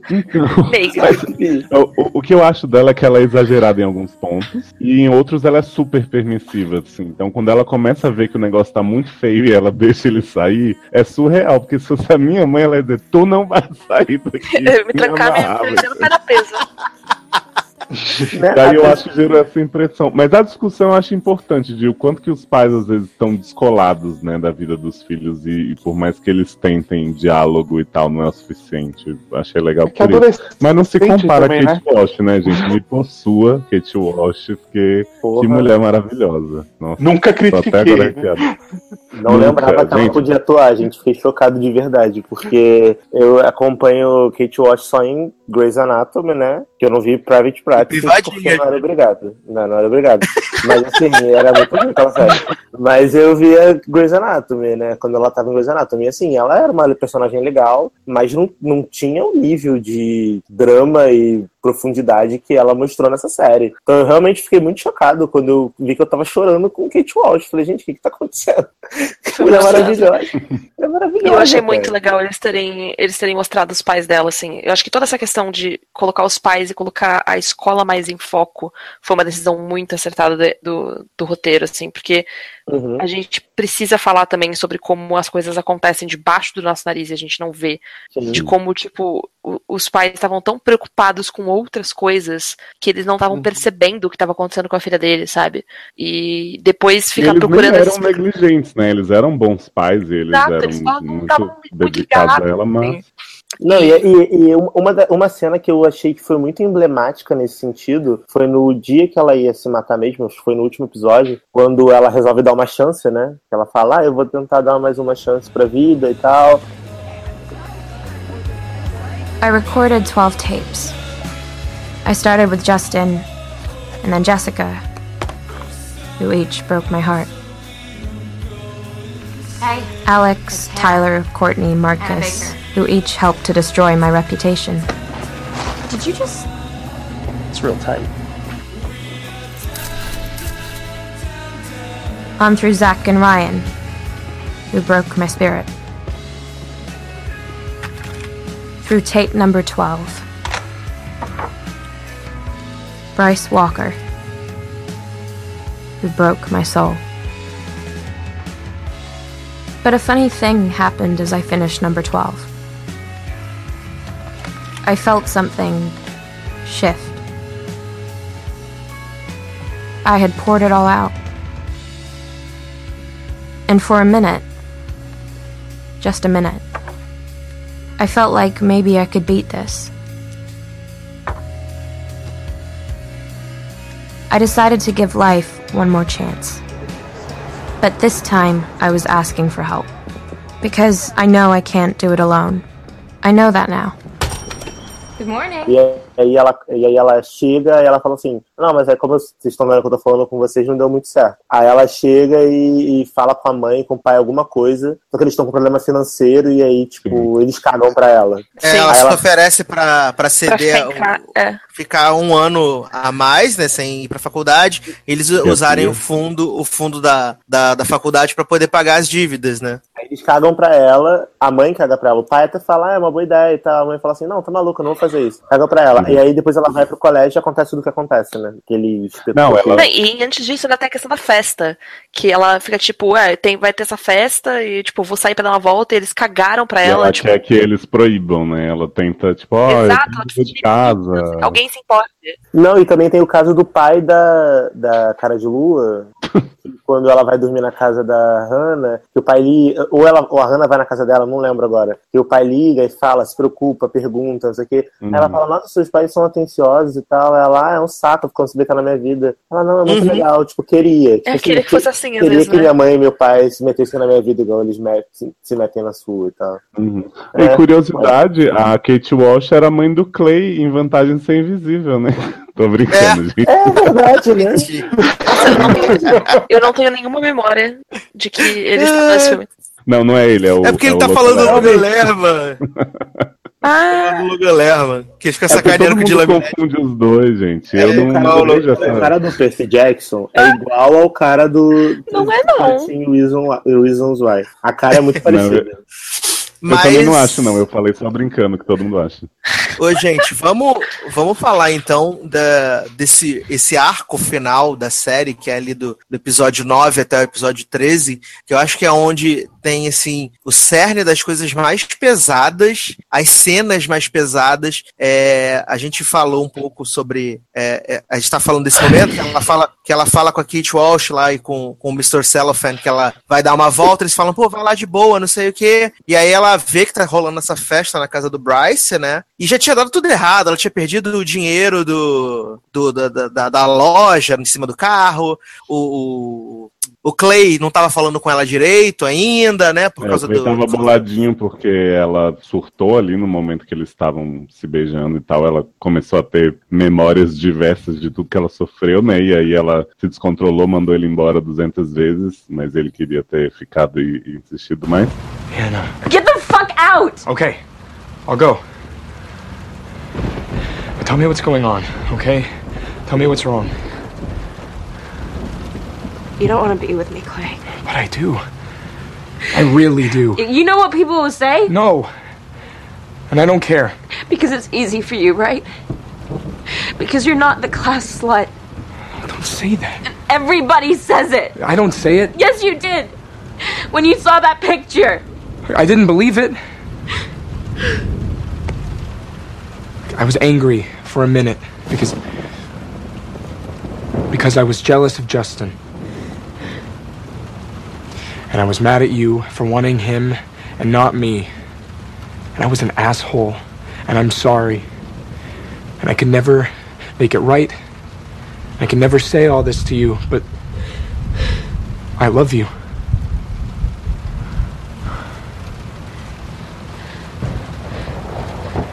And I will never hurt you. Clay. I'm not going. Not now. Not ever.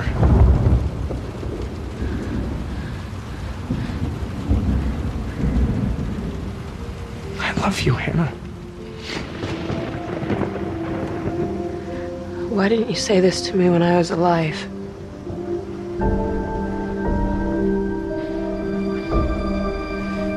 E, Exato. assim, eles já estão numa situação bem ruim. Ela já tá totalmente isolada mesmo nesse ponto, né? Tipo, ela não tem mais ninguém. E E aí tem aquele pessoal lá, né, que ela conhece, e pra mim, cara, eu fiquei, sei lá, uma hora chorando na cena do estupro do Bryce com ela, porque Uhum. aquela menina ela tá sem alma. A alma dela não está ali, não está. Você não vê vida no olhar dela, não tem. Não, e Sasha, esse é um dos momentos em que eu fiquei muito envergonhado por pensar o que eu pensei, porque assim, não que, que eu estivesse procurando formas de culpá-la, realmente não, mas assim, eu fiquei desesperado, tipo assim, cara, grita, o povo tá ali voltando pra dentro da casa, sai daí, faz alguma coisa, não sei o quê. Mas ela realmente estava vencida ali. Primeiro, ela só foi parar naquela festa porque, tipo, claro, ela sabia o que o Bryce era capaz e ela foi numa festa na casa dele, né, no caso da série, já que no livro a Larissa explicou que não é. Mas ela foi do tipo assim, eu preciso de algum contato humano, e aí ela viu a Jess e o, o Justin lá, e o Zack com a outra namoradinha, e ela foi assim no automático, ah, tá, vamos entrar na banheira de, de calça em sutiã, vamos não sei o quê. Tanto que você vê ela começando a se desesperar quando eles saem, mas ela ali já tá totalmente sem força pra qualquer coisa. Então você vê que, que realmente ela, ela não tinha mais o que reagir naquele momento, sabe? É, foi muito forte. Eu não imaginava que eles fossem ser tão explícitos é, nessa cena do nessa cena do estupro dela e na cena do suicídio, principalmente, que tá gravada na minha mente até agora, não consigo apagar. É, não imaginava que fosse ser tão forte como foi. It seemed like no matter what I did, I kept letting people down. I started thinking how everyone's lives would be better without me.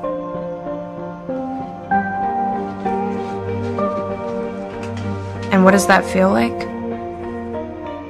It feels like nothing. Like a deep, endless, always blank nothing.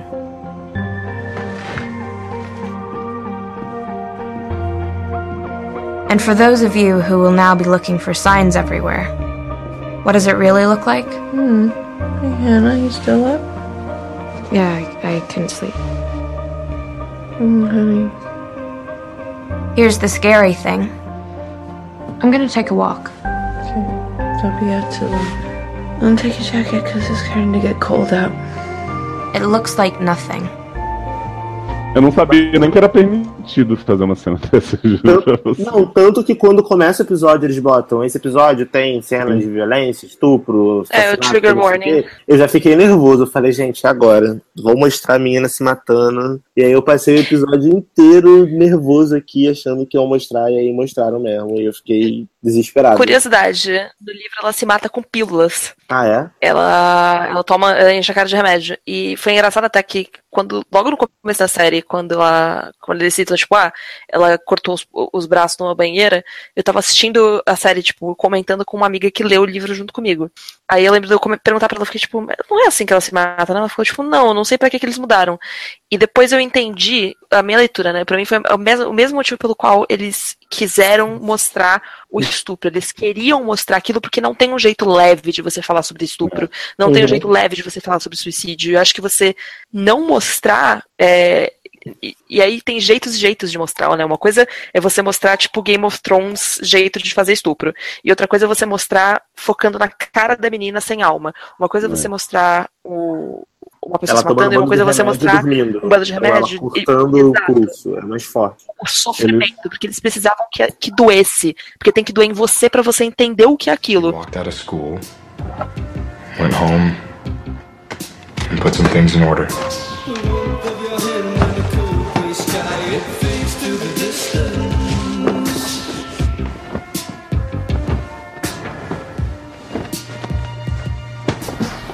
She returned her uniform to the Crestmont, where I worked with her. She didn't say anything. She dropped it on the counter and walked away. She dropped a package off with a friend, then took another to the post office. Then she went back home, put on some old clothes. She went into the bathroom, filled the tub, opened the box of razor blades she took from her parents' store that morning. She got into the tub, still with her clothes on, slit her wrists, and bled to death.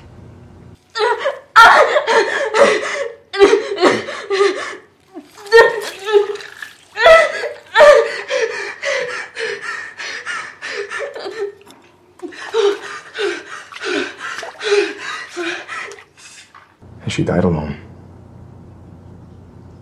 And you could have stopped it. And I could have. Justin Foley could have. And a dozen other people, at least. But we didn't. Hannah? Hannah! Why is the water still running? There's water all over the damn floor, Hannah! Come on. Oh. Oh no. No, no, no, no, no. No, no. Come on, honey. It's okay. Come on, baby. Hannah? Oh, sweetheart. Come on. Come on, honey. It's okay, Andy. Come on, you're okay. You're gonna be fine. Andy! Come on, honey. It's okay. You're okay. You're fine. Oh, You're God. fine. You're fine. Oh. You're fine. Oh, She's oh. okay. She's okay. Oh. She's okay, honey. Call 911. Call 911. Don't touch me. Just call 911. Call 911. Tell them to hurry. Tell them to hurry.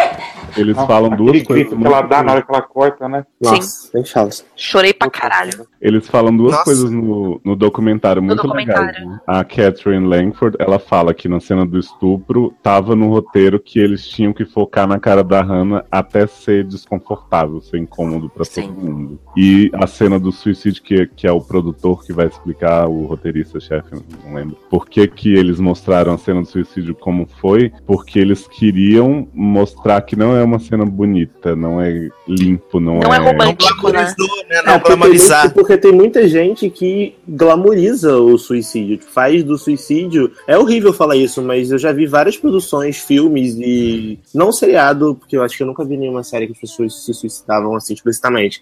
Mas em filme, eu já vi obras que glamorizam o suicídio. Não, não como uma coisa boa, mas uma coisa limpa. Que assim. Sim. Não, que- que geralmente não vai ser incômodo pra Tipo ninguém. E Você tá acabando a sua vida e acabou. Ali mostra que, cara, é sujo. A- a- o impacto que a cena tem nos pais dela, mano, assim, eu acho que. E, e- e fez, tão, fez tanto sentido e deu tão certo. Eu tava lendo hoje em algum site, não sei se foi no Papel Pop ou em um outro, que o Centro de Valorização da Vida, o CVV, aumentou em 100% a, a, a quantidade de atendimentos, porque a, a Netflix soltou uma página no mundo todo com os, os contatos dos serviços de prevenção ao suicídio. Na página de dessa De série. 13 Reasons, né? E aí as pessoas estão ligando, estão ligando, estão mandando mensagem, estão mandando e-mail. E todas elas, a maior parte delas citando a série, que viram na série, que se sentem assim. Então, assim, é uma coisa que você- às vezes você precisa chocar pra dar um wake-up call na pessoa. A pessoa vê aquilo e fala assim, pô, eu tô me sentindo assim. Talvez, sabe, é- é- assim, é- foi chocante, mas foi um chocante bom, assim, sabe? Eu, Sim. eu, eu acho que foi necessário eles fazerem isso.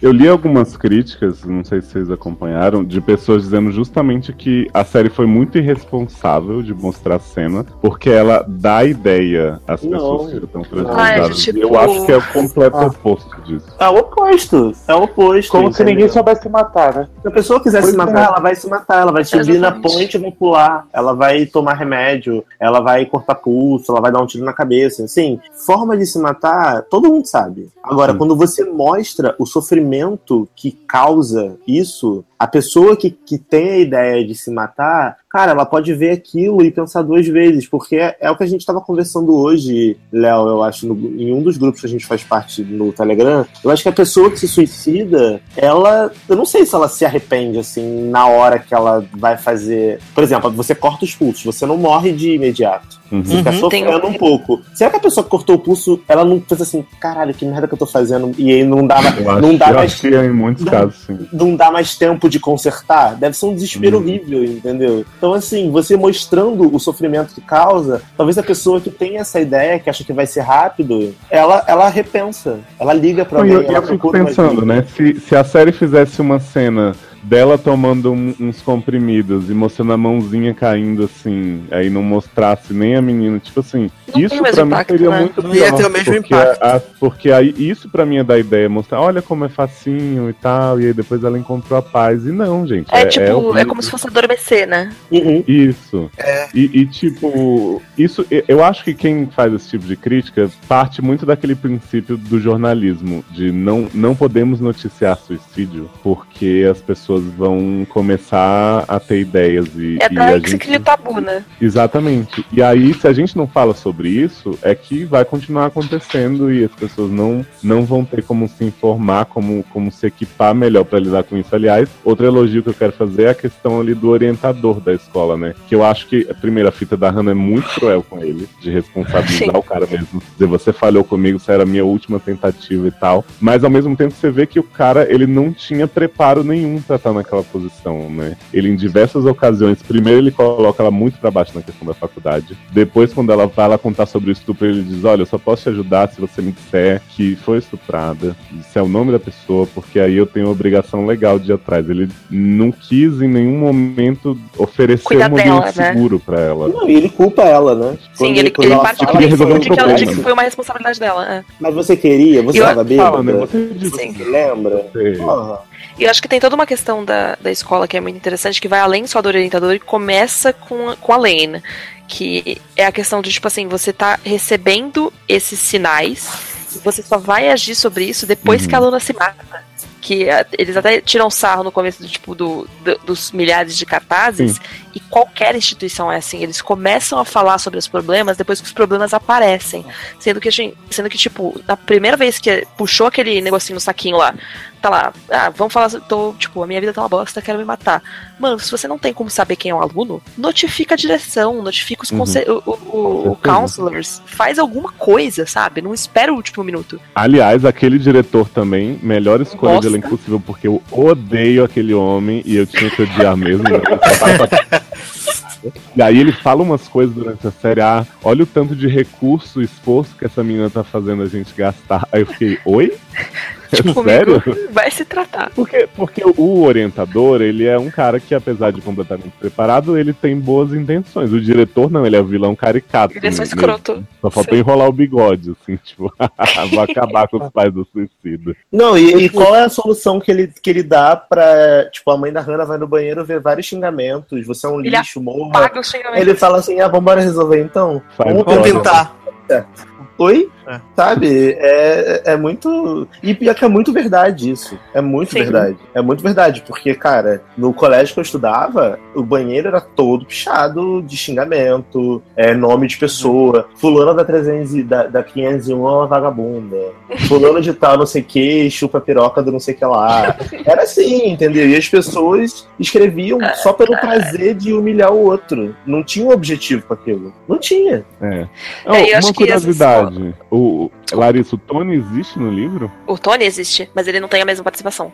Ele não tem fita e nem é guardião de nada. Não, ele é, ele é guardião, isso tudo é, é real, assim, mas o- a participação do Tony é mínima, assim. Como de todos os outros personagens, porque não existe um plot no presente. Entendi. Ah. Porque uma coisa que, que até me incomodou um pouco é que durante toda a série eu esperei uma fita dele, por ele se responsabilizar junto com todo mundo, por ele ser tão movido por essa culpa a ponto de, de executar o plano dela e, e se, se aproximar da família dela sem dizer nada, sabe? Dele ser muito calculista nisso. E aí no fim eu achei um pouco fraquinha a motivação. Eu entendo que ele tinha uma culpa porque ela deixou as fitas na porta dele, foi embora, ele não fez nada, ela se matou. Mas de certa forma eu fiquei o tempo inteiro esperando o personagem ter algum vínculo maior. Sim. E no fim ele só disse assim: ah, não, eu era amigo dela, porque era o único dos meninos que não queria pegar nos peitos dela. E só que ela era muito drama, e aí eu não dei bola e aconteceu.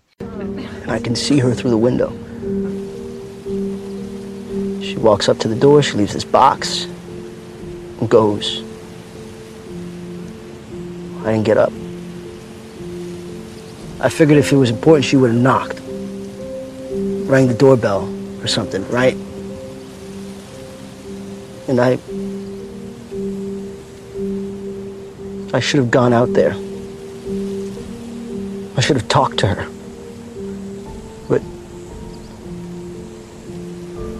Look, I liked Hannah.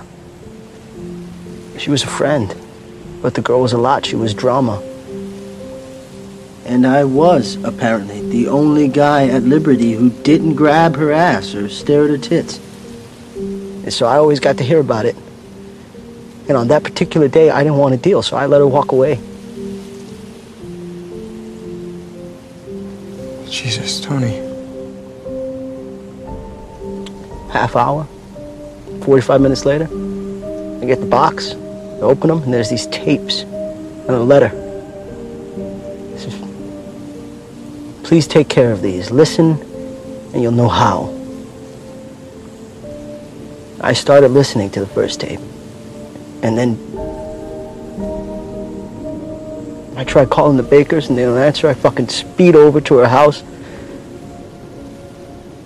And the ambulance is already there. And the cops. And the front door's open. I, I run inside. Her, her parents are there. And she's.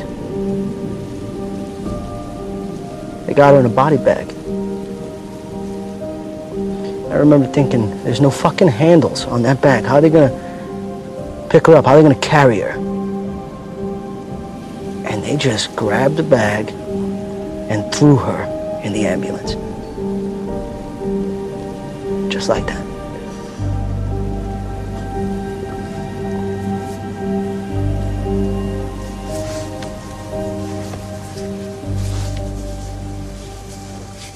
Não, mas eu a motivação do Tony é mais ou menos parecida com a do Clay, assim, ele, ele se sente responsável pela negligência. E ele enxerga que, tipo, ele ajudou ela no processo de uma certa maneira, porque ele que emprestou toca-fitas, ele que, tipo, Uhum. deu pra ela né, as ferramentas necessárias pra ela chegar lá.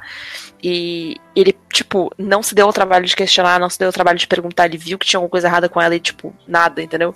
Mas eu acho que o Tony ele tem muito mais espaço na série do que ele deveria ter, assim. Eu acho que é, ele deveria ser um a, a série tem, observador, né? essa, a série tem essa, essa criação do suspense, né? Do grupo, das pessoas falando o que vão fazer pra calar o Clay, do Tony seguindo o Clay o tempo inteiro, você espera que, que é alguma coisa. Às vezes você até pensa que o, que o Tony é, é ruim, né? De alguma forma. Sim. Uhum. Mas no fim das contas, não. Assim, não, não atrapalha a série de forma alguma pra mim, né? Mas eu fiquei com essa, com essa impressãozinha, assim, que ele. Eu acho importante a participação dele, porque o Clay não tinha ninguém, ele precisava de alguém, pelo menos, ali, né? Essa barra, né? É, não, o, o recurso de roteiro, né? Porque que ele tá ali pra ah, guiar o Clay, né? Ele é tipo o senhor Miyagi dele. É, é compreensível. Eu só achei que eles iam criar um porquê importante, que acabou não tendo, mas tudo bem. A gente Eu adorei uma fala do Tony que ele vira pro, que o Clay vira pra quando o Clay tá subindo a, a pedra com ele lá, né? Tá escalando a parada na cordinha. E aí ele vira pra ele e fala assim: Ah, para de encher a porra do meu saco, parece o Yoda. Aí ele, isso é uma piada com o meu tamanho. Eu achei muito bom. Altura, Porque ele é muito baixo, né? Ele é muito baixo, é muito Ele é engraçado. nanico. Ele, ele é nanico e tem uma cara de velho, então assim, ele é o É Yoda. estranho, né? Ele é Yoda. Eu adoro que, que o Clay vê o Tony com 200 homens, assim, no decorrer da série. Brincadeira, só com dois. E aí, tipo assim, pagando café pra ele. E aí depois fala... Você não era. fi- Você é afim da Hannah? Aí ele sabe que eu sou gay, né? Aí foi assim. Não claro que não, como assim? Bom, Você achou que eu tava fazendo o que com aquele cara no café? Mas, meninos e menina, vamos encerrar essa, essa conversa que tá muito boa, mas já temos aí um programa gigante. Eu quero que vocês falem agora, façam as suas considerações finais. Se vocês esperam, o que vocês esperam da segunda temporada, porque, gente, vai ter uma segunda temporada, certeza, certeza. so. A Selena Gomes, a Selena Gomes já deu algumas entrevistas falando que ela sabia que o livro tinha uma história fechada, mas que é, se ela quisesse contar só essa história, ela não teria transformado numa série. Então, como ficou uma série de, de coisas abertas, né? O, o- o Alex que deu, deu um tiro, tentou se suicidar. Tem o menino Tyler com aquele monte de arma guardado dentro de casa e montando lá o, o esqueminha da Emily Thorne para ele poder se Tem o vingar. Justin viajando com a garrafa de vodka no banco. Exatamente, e também tem as consequências do julgamento da escola, Kate Walsh e, e o Mr. Cellophane lá ouvindo os MP3 da Hannah. Então, assim, possibilidades tem. Eu acredito, eu ficaria satisfeito se a gente tivesse uma segunda temporada para realmente dar um, um, um, fechamento e aí sim você encerrar. Você consegue contar a história, né? Uhum. Mostrar um, os desdobramentos dessa história. Então, e pro Bryce ser punido, né? Que a gente sabe que na vida pro Bryce ser punido. a gente pois tem é. que ver ele ser punido. Exatamente. Então, assim, é, numa escala de 0 a 10, eu já quero deixar minha nota aqui para 13 Reasons Why. É porque preso. enquanto vocês estavam falando, enquanto vocês estavam falando aí da, do, do, suicídio, da coisa, sempre sem sacanagem. É, a, a, minha voz já tava meio embargando e eu já tava começando a ficar com o olho lacrimejando, porque é, é pesado, é real. Talvez enquanto a gente tá aqui gravando, tem alguém em algum lugar pensando em fazer alguma coisa desse tipo ou fazendo uma coisa desse tipo. Sabe, não tá mais aguentando lidar com a sua dor, com a sua com seus problemas, não tem às vezes alguém para ouvir e tá pensando que a única solução é tirar sua própria vida, sabe? Isso é muito complicado. E eu gosto da mensagem que a série trouxe, então eu não posso dar. É, tem alguns, algumas falhas, um pouquinho de barriga, os episódios são longos, mas eu não posso dar outra nota senão 10 para 13 Reasons Why. Darlan. Então, é, primeiro eu queria agradecer, né, a, as pessoas que estão ouvindo o programa, porque vai ficar grande, a gente sabe.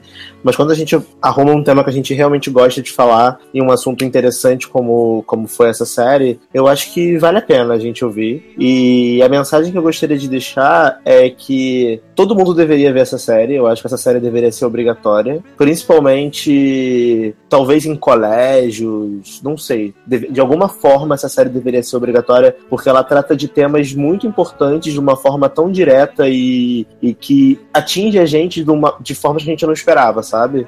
E eu, a minha nota também é 10, porque eu acho que eu não tenho, eu não tenho nada que eu, gostaria, eu, eu possa dizer que, ah, eu acho que essa mensagem foi desnecessária, ou eu acho que isso não precisava ter. Todos os pontos que foram colocados na série centrais foram relevantes, foram interessantes. Os atores estavam muito bem nos seus papéis, assim, eu, eu principalmente o elenco adolescente estava jovem, né? Porque tem umas pessoas ali que tem muito mais de 18 anos, mas ok. É, tava, tava, é, tipo a Lane, né?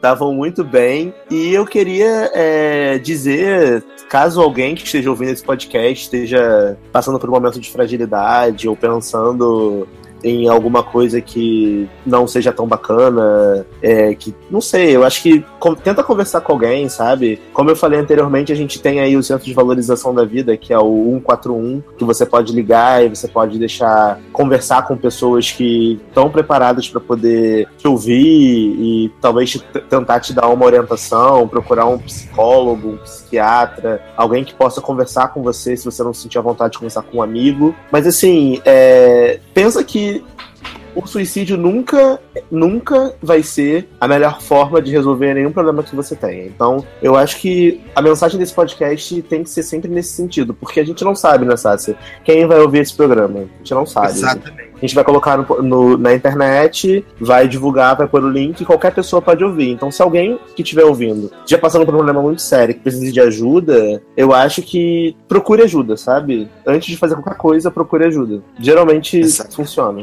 É. E sua nota pra série? 10, já falei. Tô bem. Zanon. Então, a Muda vai falar.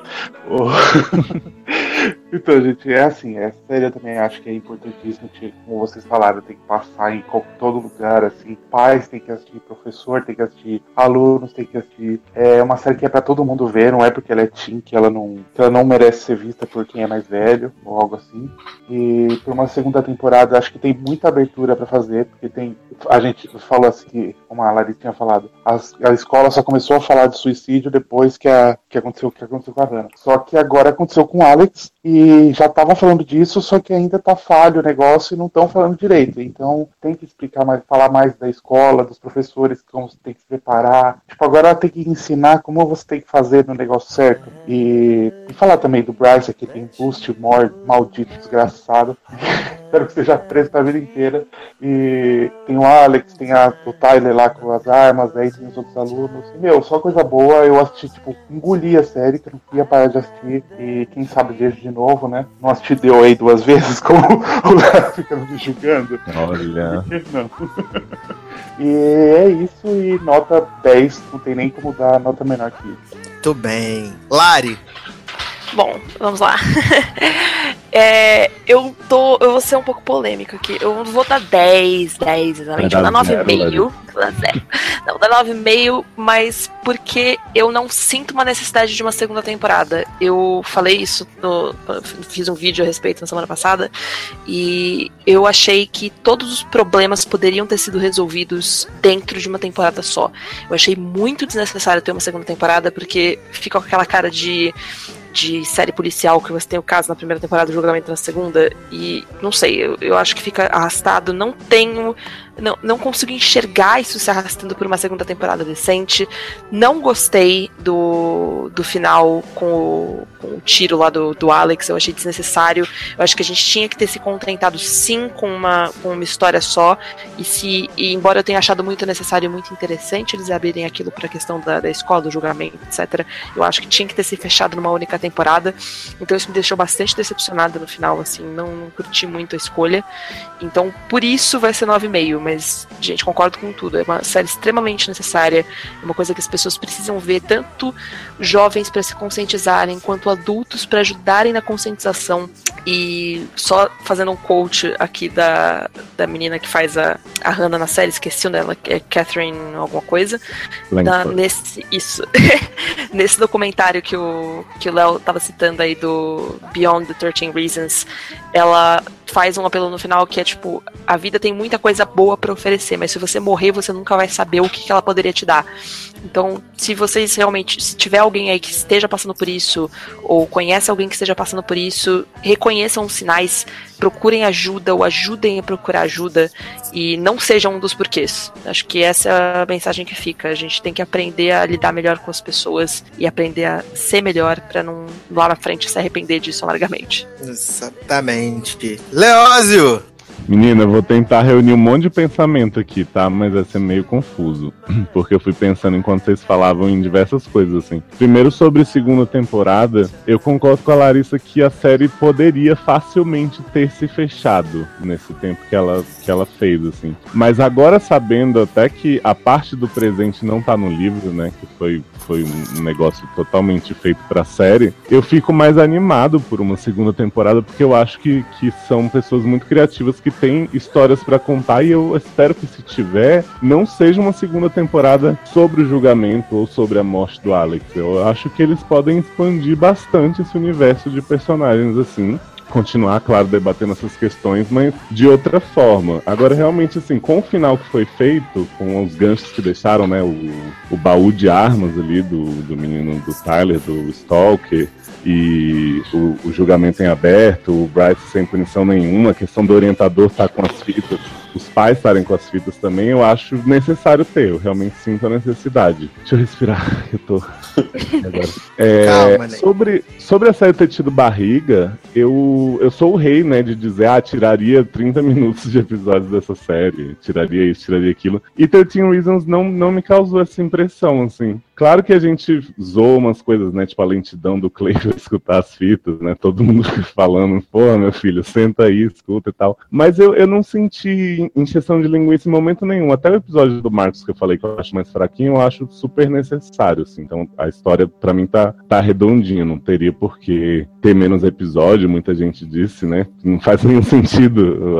A série são 13 razões e ia ter menos. E nem ter menos tempo. Agora, sobre os temas, realmente, assim, eu fiquei bem surpreso da série tratar tudo que ela tratou e tão bem. Eu acho que a gente tem que ter mais coragem de discutir as coisas que são, são áridas de, de tratar, porque muitas, muita série começa, né, o, o, assunto e depois parece que, que tem o, aquele pudor de continuar, não, não quer ir tão fundo, justamente por esse medo de dar ideia, de de né, disparar gatilhos nas pessoas, então achei muito corajoso e, e dá para ver o cuidado que, que, que tiveram, né, para desenvolver a história, né, como envolveram psicólogos e como tentaram, além de fazer o entretenimento, né, como eles falam no documentário, que é a razão principal da série, alertar as pessoas e, e criar reflexões. Então, nota 10, sem dúvida nenhuma. Assim, a série tem muitas falhas, muitas coisas que eu poderia ficar aqui falando, mas não tem porquê, tem. Mas eu acho que pro propósito que ela teve e pro nível que a gente tem de, de produções atualmente, principalmente adolescentes, ela tá assim, sabe, mundos assim. Muito bem, muito bem. Então estamos chegando ao final deste Logado Cast. Espero que você tenha curtido, que você tenha gostado. É, não sejam por quê. Se você estiver se sentindo mal, triste, as coisas não estão legais, procure ajuda. Aqui na postagem tem o link para você poder entrar em contato com o Centro de Valorização à Vida, né? Não fique guardando essas coisas para você. Fale, tá? E não sejam por quê. Não seja negligente também. Então agora nós vamos mandar beijos e abraços para os nossos padrinhos e madrinhas, aqueles que fazem este programa continuar no ar e a roda continuar a girar. Vou mandar um beijo, um abraço para Ana Paula Abreu, Caroline Borges, Henrique Simão, Joana Paz, Raíza Campos, Taylor Rocha e o Wellington Torso. Muito obrigado pela contribuição de vocês. E se você quiser se tornar um padrinho ou madrinha deste programinha, acesse padrim.com.br barra logado, ou então clique nos banners no site, aqui na postagem, fique à vontade e junte-se a esta família que é a família que mais cresce no Brasil. Então, meus queridos, estamos chegando ao final desse Logado Cast. Espero que você tenha gostado, que você tenha, né, curtido a nossa conversa, o nosso debate e pense que você não está sozinho. Você tem pessoas que podem te ajudar, tá bom? Um grande abraço, até a próxima e